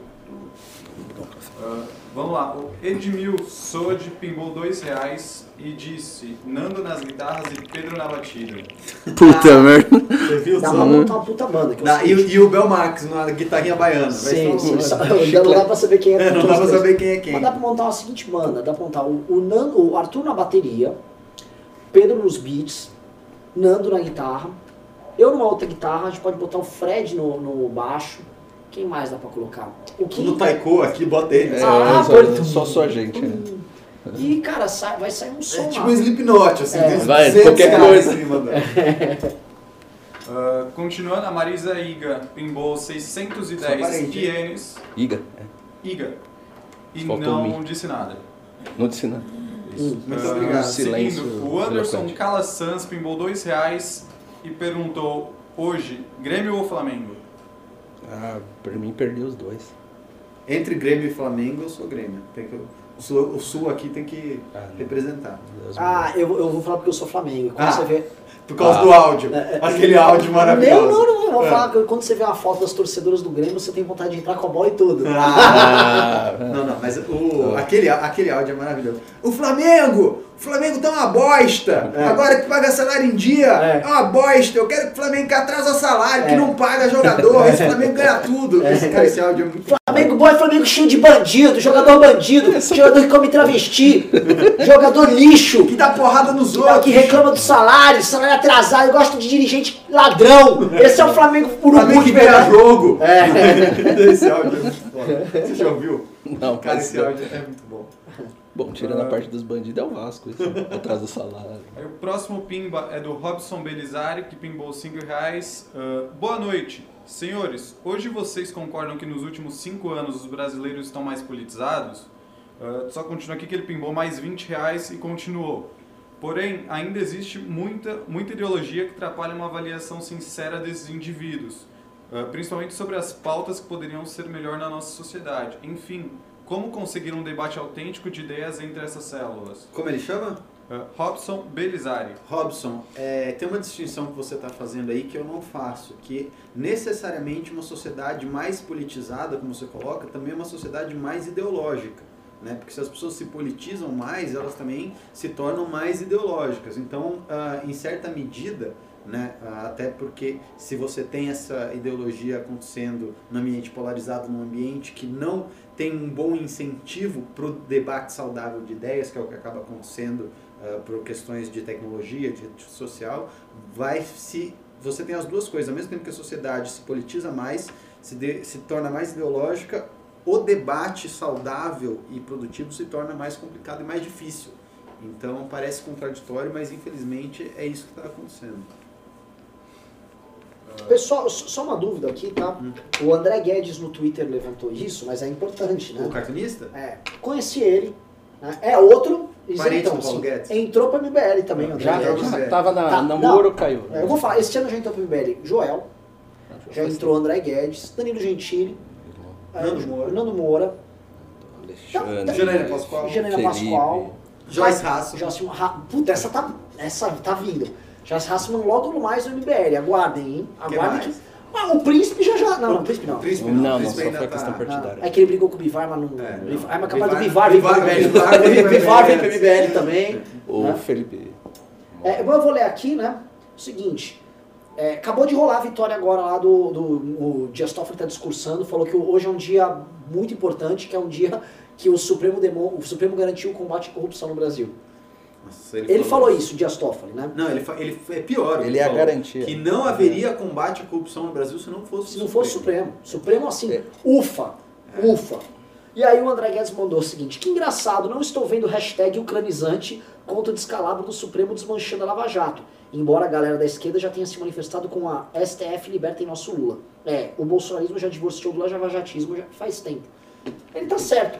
A, a turma da ucranização não tá podendo ucranizar nada. cadê o brasileirinhos com o Toffoli na lata do lixo?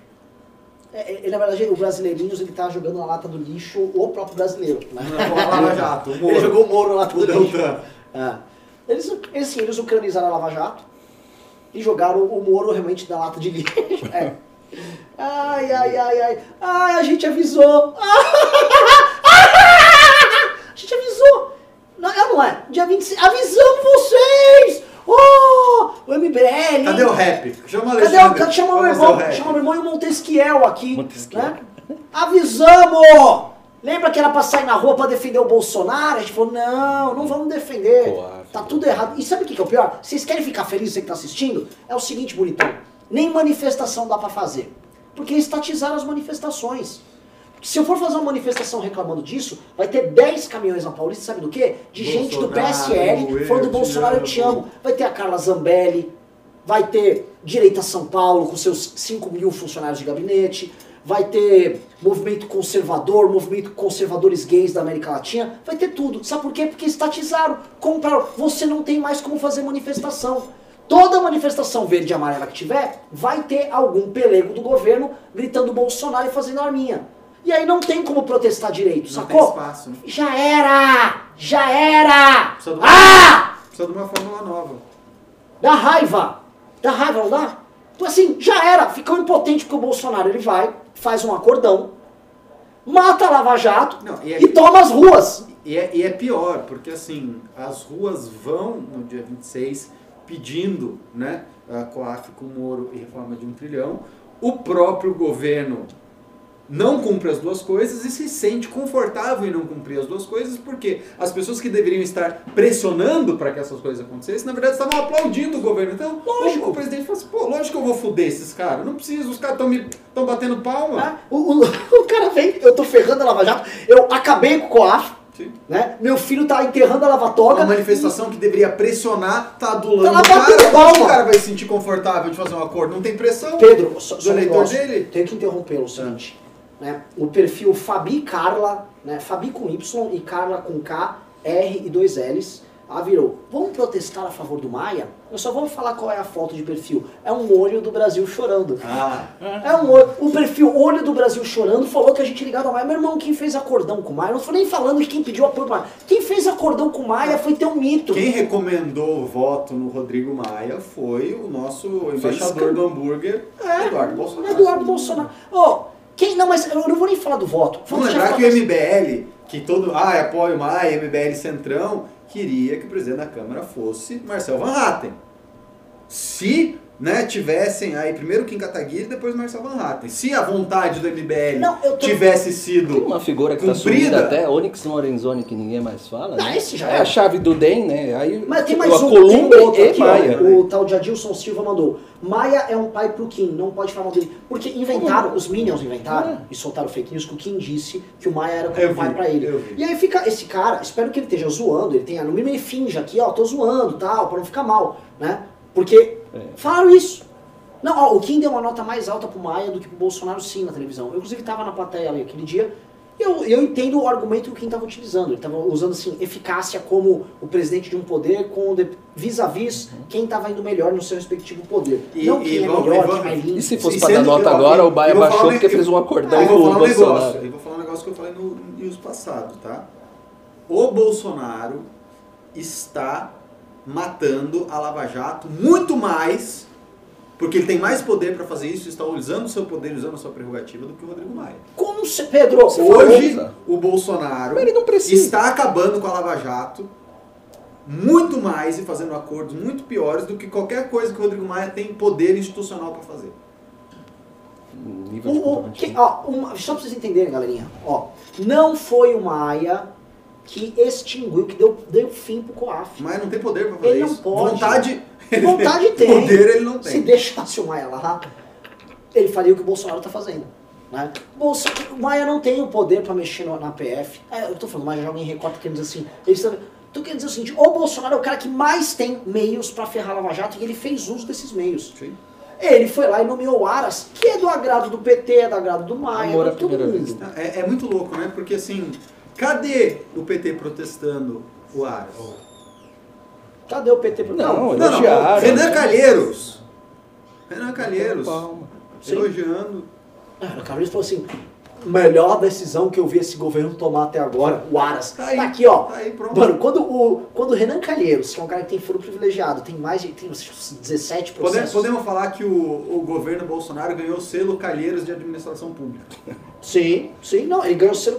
Quando assim, o, o Renan Calheiros, que é um hiper investigado, ele elogia a nomeação de um cara que pode investigá-lo. É o ISO puta que pariu. É o isso puta que pariu deu merda, né? Sendo o seguinte, gente, é que vai dar, deu bosta, deu ruim, deu ruim. Já, já deu, já tá cagado. Ucranizou. tá? E, e assim, agora chegou os Minions. É, chegou os Minions chegou. aqui no O que, comentário. eles estão falando? Cadê o parlamentarismo branco com total apoio do MBL? Ou, deixa eu te falar, o MBL ele tá no estatuto dele desde 2015, o MBL é parlamentarista. Tá? Sempre fomos. Agora o que o Kim deu um exemplo, né? Eu vou, agora eu vou responder gato que é gato.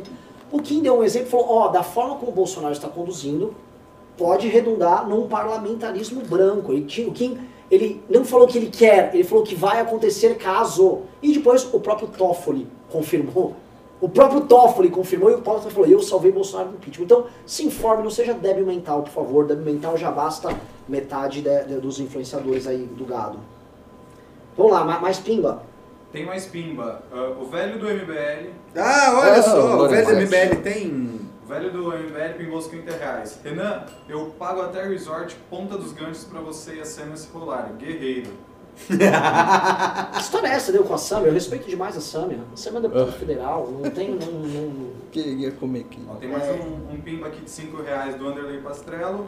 Nando no MBL, sério? É Sério. incrível, mas depois do Jair Bolsonaro chamar petista pra PGR, nada mais me surpreende. Exatamente. Muito bom, maravilhoso. É o- Tem mais um aqui de 2 reais e o último, Renamon. Ah, esse esquema do Nando é real ou é meme? Não, não, é, é, é real. É real. É real. É real. Tem uma lógica. Tem uma, tem uma- toda uma lógica operando aí, É, tá? é, É, hoje você É tipo assalto, tem uma É. lógica, mano. tem uma Uma lógica. É tipo assalto. E assim, é uma etapa. Ser do MBL é tipo purgatório. Porque no final você vira comunista. Entendeu? Só que você passa por um estágio onde você vai ficar purgando, seu, que é o ser do MBL. Então, por exemplo, o Danilo Gentili, ele é do MBL hoje. Ele ainda não é um comunista. Mas ele já é do MBL. Isso significa que ele está aceitando o tiro de estratégia de tesoura? Tá. Tá com o pacto de Princeton? Tá. Fumou, fumou um badego com, com, o, com o FHC? Fumou. Entendeu? Então assim, você tá ali naquele purgatório ali. Tá com, chama MBL esse purgatório. O Nando foi jogado lá. Vai que. A bacia das almas. né? Vai que ele se redime. Exato. E tem, tem grupinhos de mais próximos, o a primeira escalão de youtubers que você vê a tentativa de, de trazer o cara de volta. Não, ele tá tentando dizer. Tem isso? Ele tem. ah, Sim. o nosso amigo Ruxo Sim. tentou hoje falar do Nando. Não, porque o Nando falou. vai virar traidor então, também. Não, não, esse acho que não vira. Esse não vira, não. Não vira. Já tá muito comprometido. Tá. Né? Não, mas o Nando também tava. O É, que, eu tô, calma. o que eu tô, eu tô preocupado é com outro nosso amigo Azambuja. Hoje ele escreveu lá que o Flávio, né, olha, vamos ver. Estranho, né? Eu achei muito estranho aquele texto. Eu tô achando que não virou. Falaram falar? pra gente ontem desse texto, hein, do Eu vi, cara, ele, ele, assim, Que, que eu não li, o que que rola? ele disse que o Flávio errou e que o Bolsonaro tá entregando pro, est- pro estamento burocrático. Eu achei, não, vai ter ironia, peraí. E olha que eu gosto do conteúdo em bastante coisa que ele escreve, tá?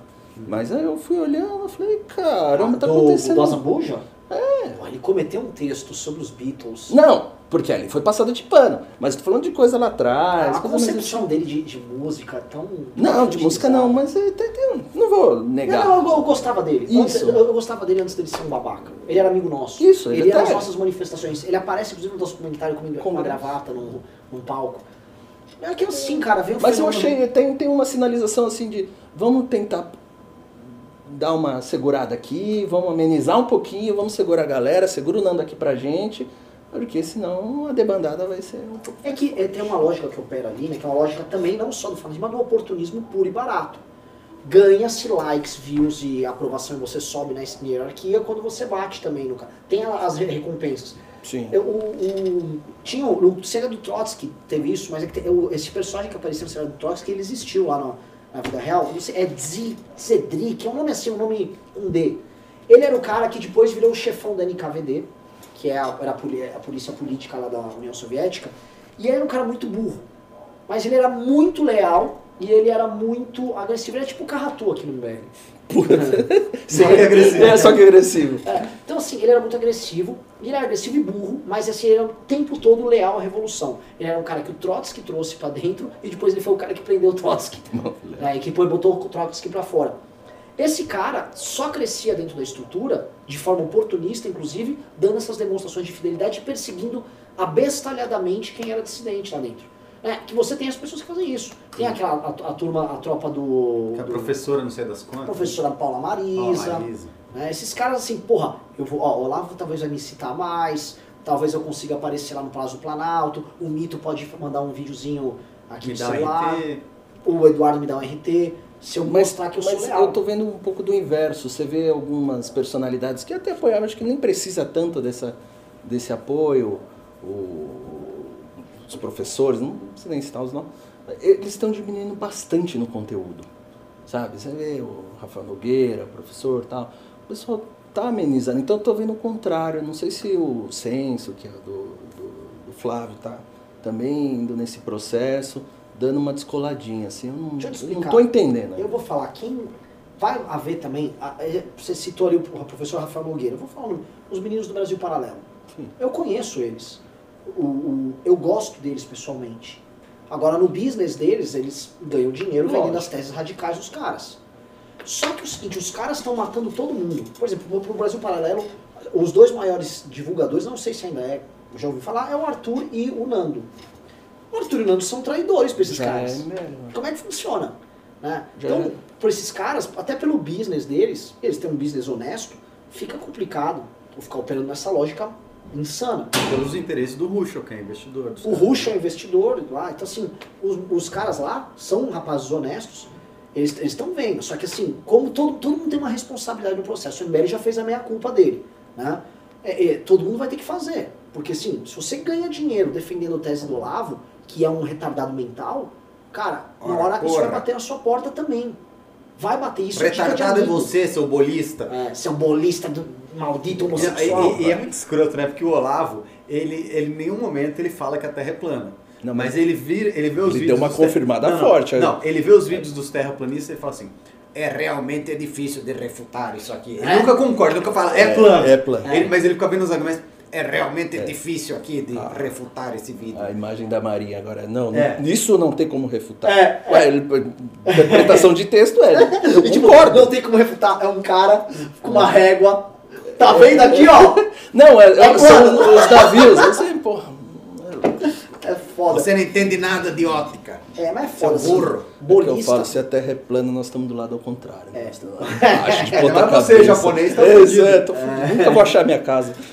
E tem, e assim, já perguntaram se ela é plana e ela roda também? Já, eu já vi É rápido, aí f- parece que é redonda, entendeu? Porque é, É. tipo. Eu, eu não, tá entendo, eu não fim. entendo como que funciona a questão da gravidade na Não Terra tem gravidade. Não tem a- gravidade. Mas aí, pera, Isso pera. foi uma a coisa professora. Débora Barbosa É. já avisou disso. Você tá É. fora. Ela É. avisou que o, o Isaac Newton era maçom. Não, é Ah, verdade. ele era cultista. Logo, Ele, ele já estava com os Eu Illuminati vi. antes. Então, ele, Não, ele por- foi um porque- cara que porque- arredondou a história. Porque assim, se a Terra realmente é plana, a hora que, segundo as leis da gravidade vigente, se eu soltar meu telefone, ele tinha que ir para o lado do centro Exatamente. da Terra, né? E não para baixo. Exatamente. Porque a massa da Terra, ter- ele teria que puxar assim, né? O vetor da força seria assim. Então eu soltaria meu celular e ele iria para o centro do círculo. Para algum lugar, para o lado, sei lá. Será pra pensar que a gente Não tá, você tá o seguinte, é, é, isso é o, o- o- os, os cientistas da Terra plana, eles são muito claros nisso. Né? Você como você é leigo. Sou um Você é um especulador. você é um bolista. Ele gosta de falar de futebol aqui, né? É o seguinte, tá, cai pra baixo. A gente vê que cai pra baixo. Alguém inventa que, na verdade, mano, cai pro centro, que tem a massa, e a E massa se ela é redonda, massa. por que que ela não escorrega, né? Entendeu? é, é. Né? Porque eu não, não saio Sim, é, o, a o, o que eles pretendem é o seguinte, a gente não sabe. Eles são cientistas, é, mas tudo sei que nada sei. Se eles não sabem, tá, puxa pra baixo. Tem várias hipóteses, pode ser que existe um grande ímã embaixo. Isso. É a tartaruga, né? A tartaruga com os elefantes nas costas e Então, todas assim, aquelas coisas. ele- eles, têm- eles trabalham com, com essas hipóteses aí também. né? A questão é por que, que é uma bola? Uma bola? Meu irmão, uma bola. Uma bola voando. É realmente. É, puta que pariu, preciso ouvir um E, e os outros aqui. planetas, eles são planos ou eles são redondos? Não, tem a, tem a tese que é o seguinte, que o Sol e os outros planetas, eles são como se fossem umas moedas que elas ficam, tipo assim, tipo Só, holofotes, só assim. o... Elas ficam girando. Entendeu? Tipo, são tipo uns discos, sabe? Pega uma pizza e vira, vira pra baixo, assim. É, mas de fato, assim, é, essa, essa ficção de que a gente é uma bola voadora é muito. É, é muito besta mesmo. Tem mais pimba aqui, hein? Tem? Posso ler? Pode? O Vitor Oliveira pimbou 5 reais. Será que o Mourão seria uma opção? Pra quê? Que condições? Uma, uma opção pra quê? Isso. Morão, Morão cometeu uns tweets aí no fim de semana. É. Assim, eu amo a história brasileira. é, acho os bandeirantes heróis, acho que a gente tem um, sabe, uma vergonha da nossa própria história e tal. E ele foi falar disso, pô, o Brasil, ele é o resultado do trabalho empreendedor, ele disse assim, empre- do, do empreendedor dos bandeirantes, dos senhores de engenho, dos, dos nossos coronéis e blá blá blá blá blá. Ele, ele colocou várias, várias entidades, ele só esqueceu dos escravos. Né? E ele, assim, ele esqueceu dos escravos em tudo ali quando ele foi contando a história do Brasil. Ficou um pouco é, insensível e capenga a tese dele, assim. Porque se a gente olhar mesmo, né, assim, pô, bandeirantes do caralho e tal, mas o grosso da força de trabalho, inclusive a composição étnica do Brasil até a chegada dos imigrantes, é- era basicamente negros. Era muito negro que tinha. Então o cara esquece. Não, esquece. Ah, e ele também fala daquelas capitanias hereditárias que foram um modelo de sucesso. Você esquece, deu errado. Um fracasso as capitanias hereditárias. Duas se seguraram por um tempo e depois o negócio dissolveu. Sim. O livro do Caldeiras, ele fez uma análise Fala, base, o, do Caldeira, né, o Jorge Caldeira, sobre a história do Brasil, bem fantástico. Dá para entender o que o nosso gênio Mourão tentou dizer no, no tweet dele, assim. Mas ele mostra com base em documentos, não necessariamente esse empreendedorismo dos bandeirantes, mas sim é... Não, ele nem cita do Bandeirantes. Não? O empreendedorismo Ah, tá. é das caravelas tal. Mas o. Tá, o- mas mesmo é, ele, o, o que ele, ele traz, assim, a história, como, é, o índio não era aquele índio que a gente idealiza tal na escola, mostra isso com documentos da época para mostrar as relações e como o os brasileiros que estavam aqui a par do, do governo conseguiu o crescimento, gerou uma economia forte, inclusive com muita contribuição dos índios e explorando muita questão dos escravos. E tem muito estudo bom da- já de economistas aqui do Brasil com econometria sobre a participação dos escravos, o ciclo do algodão, etc e tal. Quem se interessar, Não, isso é vale bom. bastante a pena. Aqui é uma fonte de conhecimentos. E, e tanto que, de novo, na, na época do Império, os índices de desenvolvimento do Brasil não eram diferentes dos índices dos Estados Unidos. Sim, mas há, há- algumas ressalvas, assim, Não, não, dá para ressalvas. é, não, dá pra de, de é, desenvolvimento, é, Tipo de sim, desenvolvimento. é, é assim, renda per é, capita, existe uma, vida, uma supervalorização. não eram tão período. diferentes. Não, o- inclusive o homem americano nas vésperas da Revolução Americana, ele já era mais alto, mais forte, se alimentava melhor do que o, o inglês.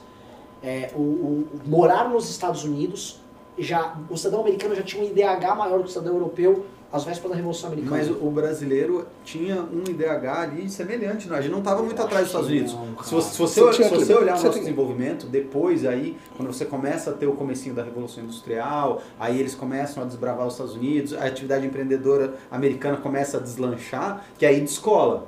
Aí a gente vai andando reto. É, tem que vão- separar por períodos, você Sim. tem que verificar. É que assim, está existindo também agora uma crença de idealização do crescimento econômico do período imperial, que para reforçar a ideia monárquica. Mas Você acha é, que não? Você acha que- não, não é, é assim, tem estudos que vão falar, olha, nesse aspecto teve crescimento, esse aqui teve problema de endividamento, tem problema aqui, tal, tal, tal. Então depende do que a gente está tratando. E Uhum. tem muita coisa para se explorar ainda que é pouco pouco documentada e analisada do ponto de vista econômico no Brasil. Não que Mas não tem. pimba aí, Tem mais pimba sim.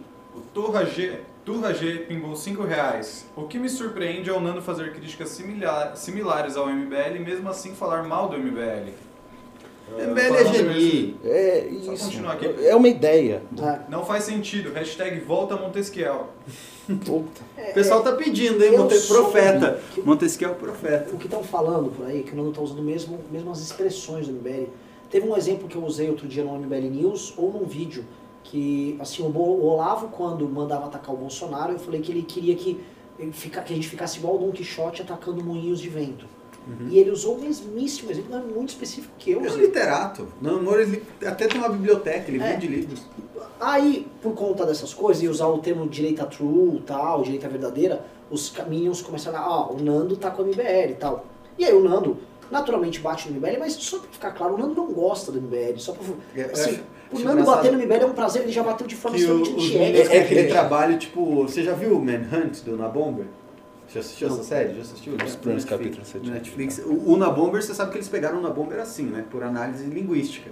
Eles pegaram, acharam umas cartas antigas dos parentes do padrão. Bomber. E aí começaram a analisar, análise linguística. Ah, o que o Na Bomber tá falando? Eu acho que os Minions têm meio que isso. Assim, eles têm um, um setor de psicologia forense, de linguística forense lá Sim. na Secom. É, é, e aí eles ficam olhando assim, quem tá usando coisa do MBL? Ah, olha aqui essa expressão. Tá, aqui, ó, É. então, até um perfil. Quem, Don Quixote, deixa eu ver quem que é esse maluco. é? Eu vou pesquisar no Google Don Quixote. Pô, o Renan falou desse cara, hein? Esse é perigoso. É, a lingui- Ai, Aqueles é. 50 funcionários lá da, da Secom, arroba Secom você, Isso, que o só fazem gabinete. análise de rede, na verdade é um gabinete de linguística forense para descobrir quem está Mas replicando o Para explicar, o MBL é uma condição.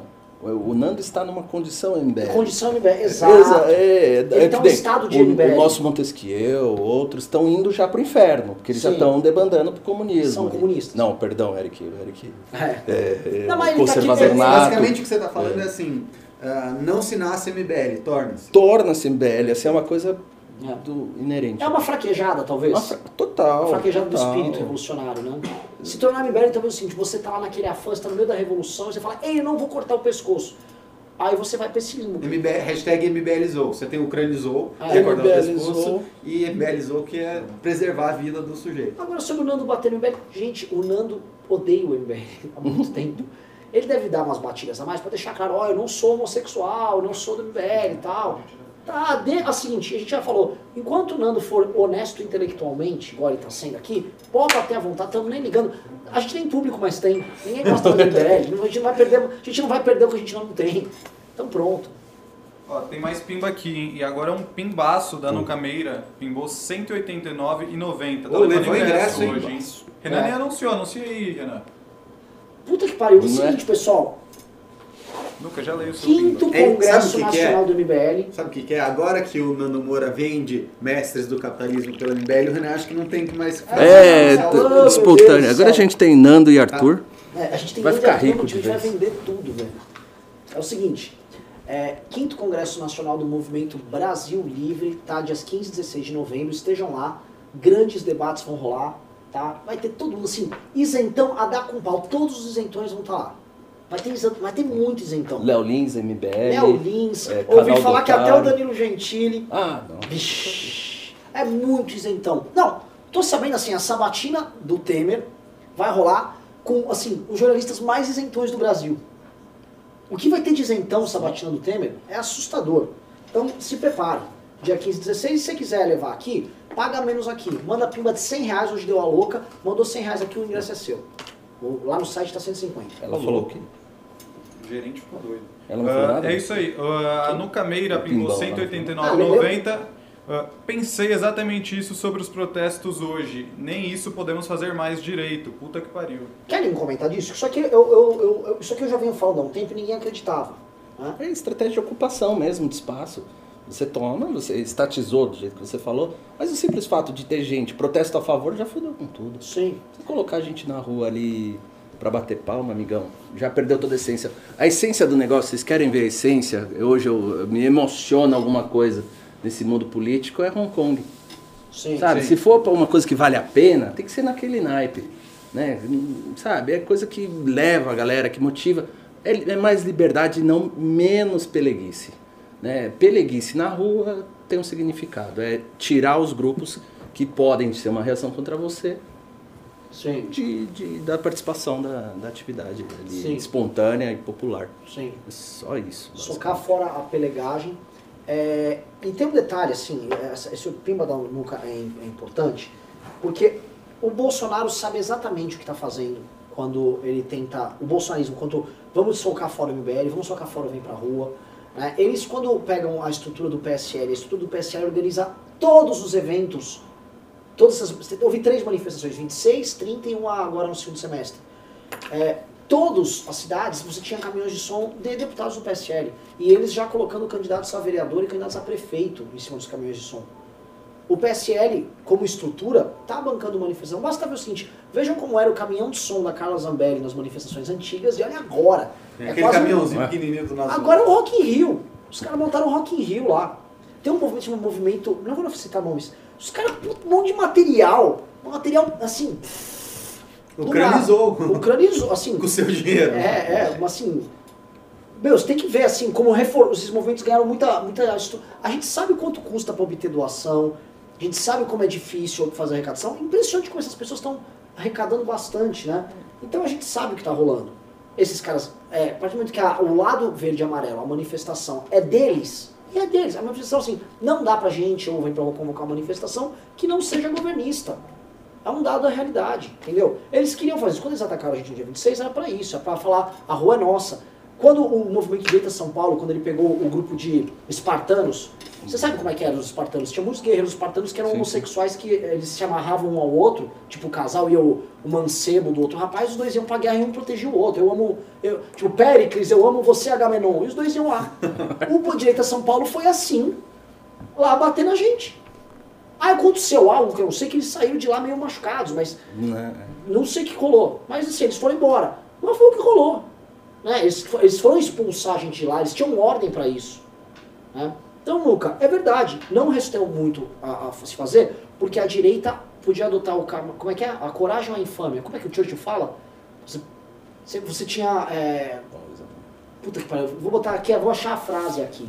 Churchill infâmia. Verdadeiramente tem um Google aqui, ó. Ah, atrás, ó. Entre a, não é infâmia, a desonra e a guerra, é, es- o- o- escolhemos a desonra e teremos a guerra. A gente podia escolher entre a desonra e a guerra, escolhemos a desonra. Então é o seguinte, a. a eu esqueci porque o Zé faz do o que? Na- A questão da expulsão do. Essa é do a preocupação com a ambiente. bunda do Agamenon. É, É, de é, traveco da beira da- da estrada, você pensou o traveco e o caminhoneiro amarrado é, é o aqui, ó. Eu até esqueci o termo agora. Não. Mas pra mim, o. o É a expulsão, né? A eliminação do, do espaço. Não é, a rua não é mais democrática, Não, vamos não dizer é. assim. Esse é o problema. A, a Dilma até ameaçou, época o, o, o filme mostra um pouquinho isso a hora que eles. Lem- lembrei. Só que não conseguiu. Lembrei. ainda. As pessoas, os brasileiros da direita, entre a desonra de você ser um pelego governista e a guerra de ter opinião própria, escolheu a desonra. E aí terão a guerra. A guerra é isso. Por exemplo, quem ficou lá a favor da manifestação governista dia 16, dia 26, escolheu a desonra. Hoje, quando se manifesta, tem a guerra. É o que aconteceu com o nosso, nosso novo membro do MBL, Nando. Sim. Na época ele foi lá, manifestação tal, ele não estava entendendo. Acho que a- Ele não fez a leitura. Ele não fez a Ele não leitura. tinha como fazer a leitura tá- que a gente estava fazendo. A gente já tava, a OMBL estava antecipando essa crise já no fim do ano passado. Sim. O Nando não tinha como fazer. Então, até porque assim, eu entendo, a gente é muitas cabeças, a gente pensa só em política, é um grupo político, a gente tem informações em Brasília, ele não tem. Mas a gente escolheu a época guerra, não a a desonra. né? É isso. Ah, Vocês estão falando aí de infame e tudo mais, mas tem integrante novo no MBL. No Twitter, Caio Coppola já é do MBL. Opa! Eita, mais um. Mais eu, eu um. posso falar, eu não consigo abrir esse tweet porque eu sou bloqueado. Bloqueado. Por, eu sou Você quer que eu bloqueado. leia aqui? Ah, é do, do Left? É, É. Left Dex tweetou: MBL é a via da insensatez, não adianta eles tentarem falar, tentarem diálogo com só quem só com quem só grita e faz ofensa pessoal. Caralho, eu não tinha visto esse vídeo ainda. Copolinha tá quase saindo do casulo, hein? Vai, Brabuleta, bate as asas. É um vídeo do Coppola citando o MBL É, eu vi no fundo do 3.0. vídeo aqui. Eu, eu Perdão acho maravilhoso. MBL é coração de mãe.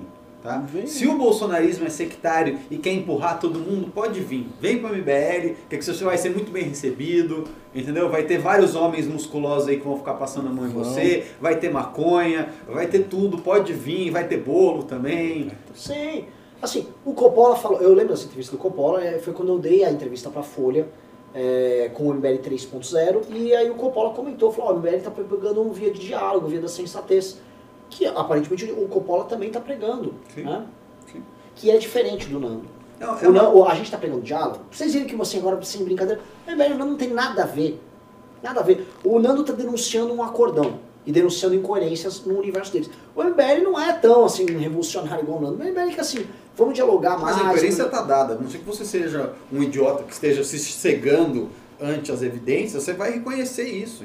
A questão é essa. A questão é assim, se você acredita que a sua consciência individual é superior à sua vontade de chupar o saco do mito, você vai fazer o que o Nando Moura fez. Você vai falar, pô, isso aqui não dá, gente. Não é, é mais que dialogar, né? É. É o, o que Tem mais pimba aqui, posso ler? Por favor. Ah, Luiz Gustavo pimbou 5 reais. Ah, impressão minha ou o MBL tá querendo aplicar outro golpe e eleger Mourão? Lembrando que Mourão também é isentão. KKKKK. Abraço. Ele, o golpe ele mandou com aspas. Sim, Cara, sim, o MBL não é, vai tentar não nada vai. disso. O tá, o MBL tá na dele. Ele tá na dele. O MBL só tá falando. Eu Avisamos. Eu disse. mais fácil do que ele se imaginava, mais The rápido. Hives. The Hives. Hate to say I told you so. É isso. Ó, e o velho do MBL, o, o velho do MBL pimbou mais 50 reais e agora já tá levando ingresso. Ah, manifestações do PSL são como micaretas. Vamos acampar em Brasília? Hum. O velho do MBL é o seguinte, eu joguei lá no grupo do MBL de São Paulo, assim, manifestação não dá pra fazer. Outras ações não aparelháveis dá. Sim. Vocês querem fazer? Se tiver gente, é uma nova geração, claramente assim, eu tô velho, né? Claramente assim, quer fazer esses atos? Tem, cada um quer Mas construir você tá seu- mais velho que o velho do MBL? Tô, tô. Eu já é assim mesmo, eu sou, eu sou guerreiro de batalha, já tô todo cheio de cicatriz. Todo fudido aqui, cheio de processo. Vocês querem fazer? organizem que a gente viabiliza. Você já é o Ivan sem ossos. Ivan assim, ó, eu sou, eu sou aquele. Eu, sabe quem eu quero ser? Eu quero ser aquele general do Napoleão, que era, mano, veterano de batalha, ele falou, quer saber, vai ser rei da Suécia. Se me dá. Porra, eu tô só guardando. Só que era um herói que fala, vai ser rei da Vou, vou casar com as suecas. Acabou, tô, tô guardando aí. É isso aí, os pimbas acabaram. Os pimbas acabaram. Olha, delicioso o programa hoje. Foi boa audiência, Ótima audiência. comentários bons. Excelente de pimba. É, é já assim, Amazing Mônaco participou. Tivemos uma outra primeira grande que levou o ingresso. É. Dois ingressos hoje, né? Três? Três ingressos. Caralho, que, que honra. Assim, Muito obrigado. Teve muita gente pimbando aí. Pro, é, é, o pessoal só quer uma convocação. Renan, É uma convocação é o seguinte: vou fazer um teste. Se eu receber 50 e-mails aqui da galera do, do chat querendo ir para Brasília fazer um acampamento da STF, a gente organiza. Mas eu quero 50 e-mails com nome e telefone. Pá, Nome e telefone para fazer inscrever. chamada. É, Porque tem que ir. É, porque o que mais tem é assim, né? Vamos! Vai, não, vamos, não. vamos, Tem que fazer alguma coisa. Que mais tem é, agora. os caminhoneiros estão chegando. É, caminhoneiros- é a- é a vontade do brasileiro de terceirizar a responsabilidade para fazer o É, negócio. o brasileiro Vocês é tão... são muito parados do MBL. É. Vocês não acham que, porra. Os tá caras, é o seguinte, quem viu o nosso filme aí, quem viu nosso filme sabe, a gente fez. Meu irmão, eu assim, eu tô com uma ficha corrida aqui de muitos, assim, de créditos que eu tenho com a, com a nação. A nação me deve muita coisa. Recebíveis. Eu, tenho- eu, eu posso botar no pau isso aí, inclusive. Posso processar aí o Brasil pra, pra me devolver. Vocês têm que construir, senão não vai ter Você golpe. tem precatórios patriotas. Puta que pariu. Você também. Eu tenho um pouquinho lá, pô, eu tava na mar, quase sou atropelado lá. Eu Você só sabe fiz os últimos 10 você dias. sabe que na marcha, no dia do atropelamento, assim, é, foi muito se, se ficar o bicho come, se correu. Não, é, correr. se ficar o bicho come, se correr o bicho pega. Um pouco antes do atropelamento, uma cascavel quase mordeu. Eu tava no dia do atropelamento. Você lembra? Você tava? Tava, só que eu não, sabe por que que eu não vi do, do atropelamento? Porque eu tava com o Ian e a gente tava já tão condicionado que a gente ficava apostando corrida. Aí esse dia, tipo, eu e o Ian, a gente ficou apostando corrida, ficou muito na frente de todo mundo e Ah. a gente só viu depois, assim, tava no posto de gasolina, aí chegou a galera desesperada. Mentira, ele tava comendo traveco, gravando. no posto de gasolina. Já falando dos caminhoneiros, Os caminhoneiros tão estão chegando. chegando! Os É, caminhoneiros! Tenho certeza. Por isso você não foi atropelado. É, cara, e assim, Tá descobrindo o Pablo Vittar no posto de gasolina. Isso foi, era, inclusive, era ele. Inclusive foi lá que eu descobri o Pablo Vittar, no posto de gasolina em Goiás. o, o Pablo Vittar, ele sumido, é né? mineiro, não é? Hã? Não, ele é nordestino, mas ele estava morando em Goiás. Na Ah, em. Goiás, porra, a gente tava, em, Goi- a gente tava em Goiás. olha. aí, ó. As Tá- coisas se encaixando. Fui descoberto! Logo, Pablo Ó, Vittar do MBL. descoberto. Os caminhoneiros estão chegando! É. E é o seguinte, cara, um, assim, coisa de 4, 5 minutos antes, uma puta cascavel. Uma puta cascavel, quase morde um cara de ah! Ah! Corre pra pra cá. Se tem uma coisa que a gente viu muito foi cascavel lá. E também tinha piranha. Mas cascavel do... Você viu a cascavel do Traveco? Não, eu, eu, eu Só vi. piranhas Não era jiboia. estrada. Era jiboia do Traveco, não era Piranha cascavel. estrada. É. É isso, o pessoal tá muito bom. Ficou até com pena de ir embora, que ficou muito legal. Programa, adorei. Foi o público, espero que estejam, estejam felizes. Vamos E é isso. Não, Não, feliz ninguém tá, eu não tô feliz, mas assim... Podia estar assistindo a época. Agora que o Nando Moura entrou pro MBL, inclusive eu tô bastante infeliz, mas É. acontece. É, você não vai poder ter- tocar teu funk. É. É verdade, ele não gosta. né? Não Ele gosta. Tá bravo. Ali é, mano.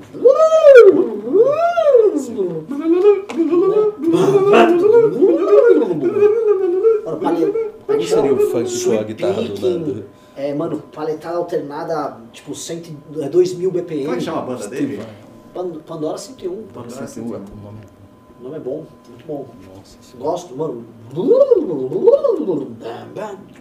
Muito bom. É eu, isso, quero, pessoal. eu quero saber agora o novo curso Mestres do Bumbum Gulolismo. Você, você precisa ser um mestre. Um mestre do bumbum gulosismo. Um mestre. E o. o, o... Não, não consegui fazer uma piada. Vamos, vamos terminar. Muito obrigado, galera. Sob- aqui, Termina ó, Malacói, vai, todo mundo. sob, Malacói. sob o Faz olhar Malacói. vigilante e auspicioso Boa. de nosso grande mestre Alessandro Mônaco, declaro. Amazing Mona. Amazing Mônaco, Mônaco. declaro encerrado este MBL. Faz o Malacói, vai, todo mundo Um termina o Malacói Malacói. do Nando. Hoje pra marcar o. Pronto, acabou. Over. É isso aí, pessoal. Ah, quem tá perguntando aí por e-mail para ir para Brasília, falecom.mbl.org.br. No Cameira, Alessander Mônaco e Velho do MBL que ganharam ingresso, mande e-mail para tv.mbl.org.br. E é isso aí. Amanhã é Risocracia. Até mais.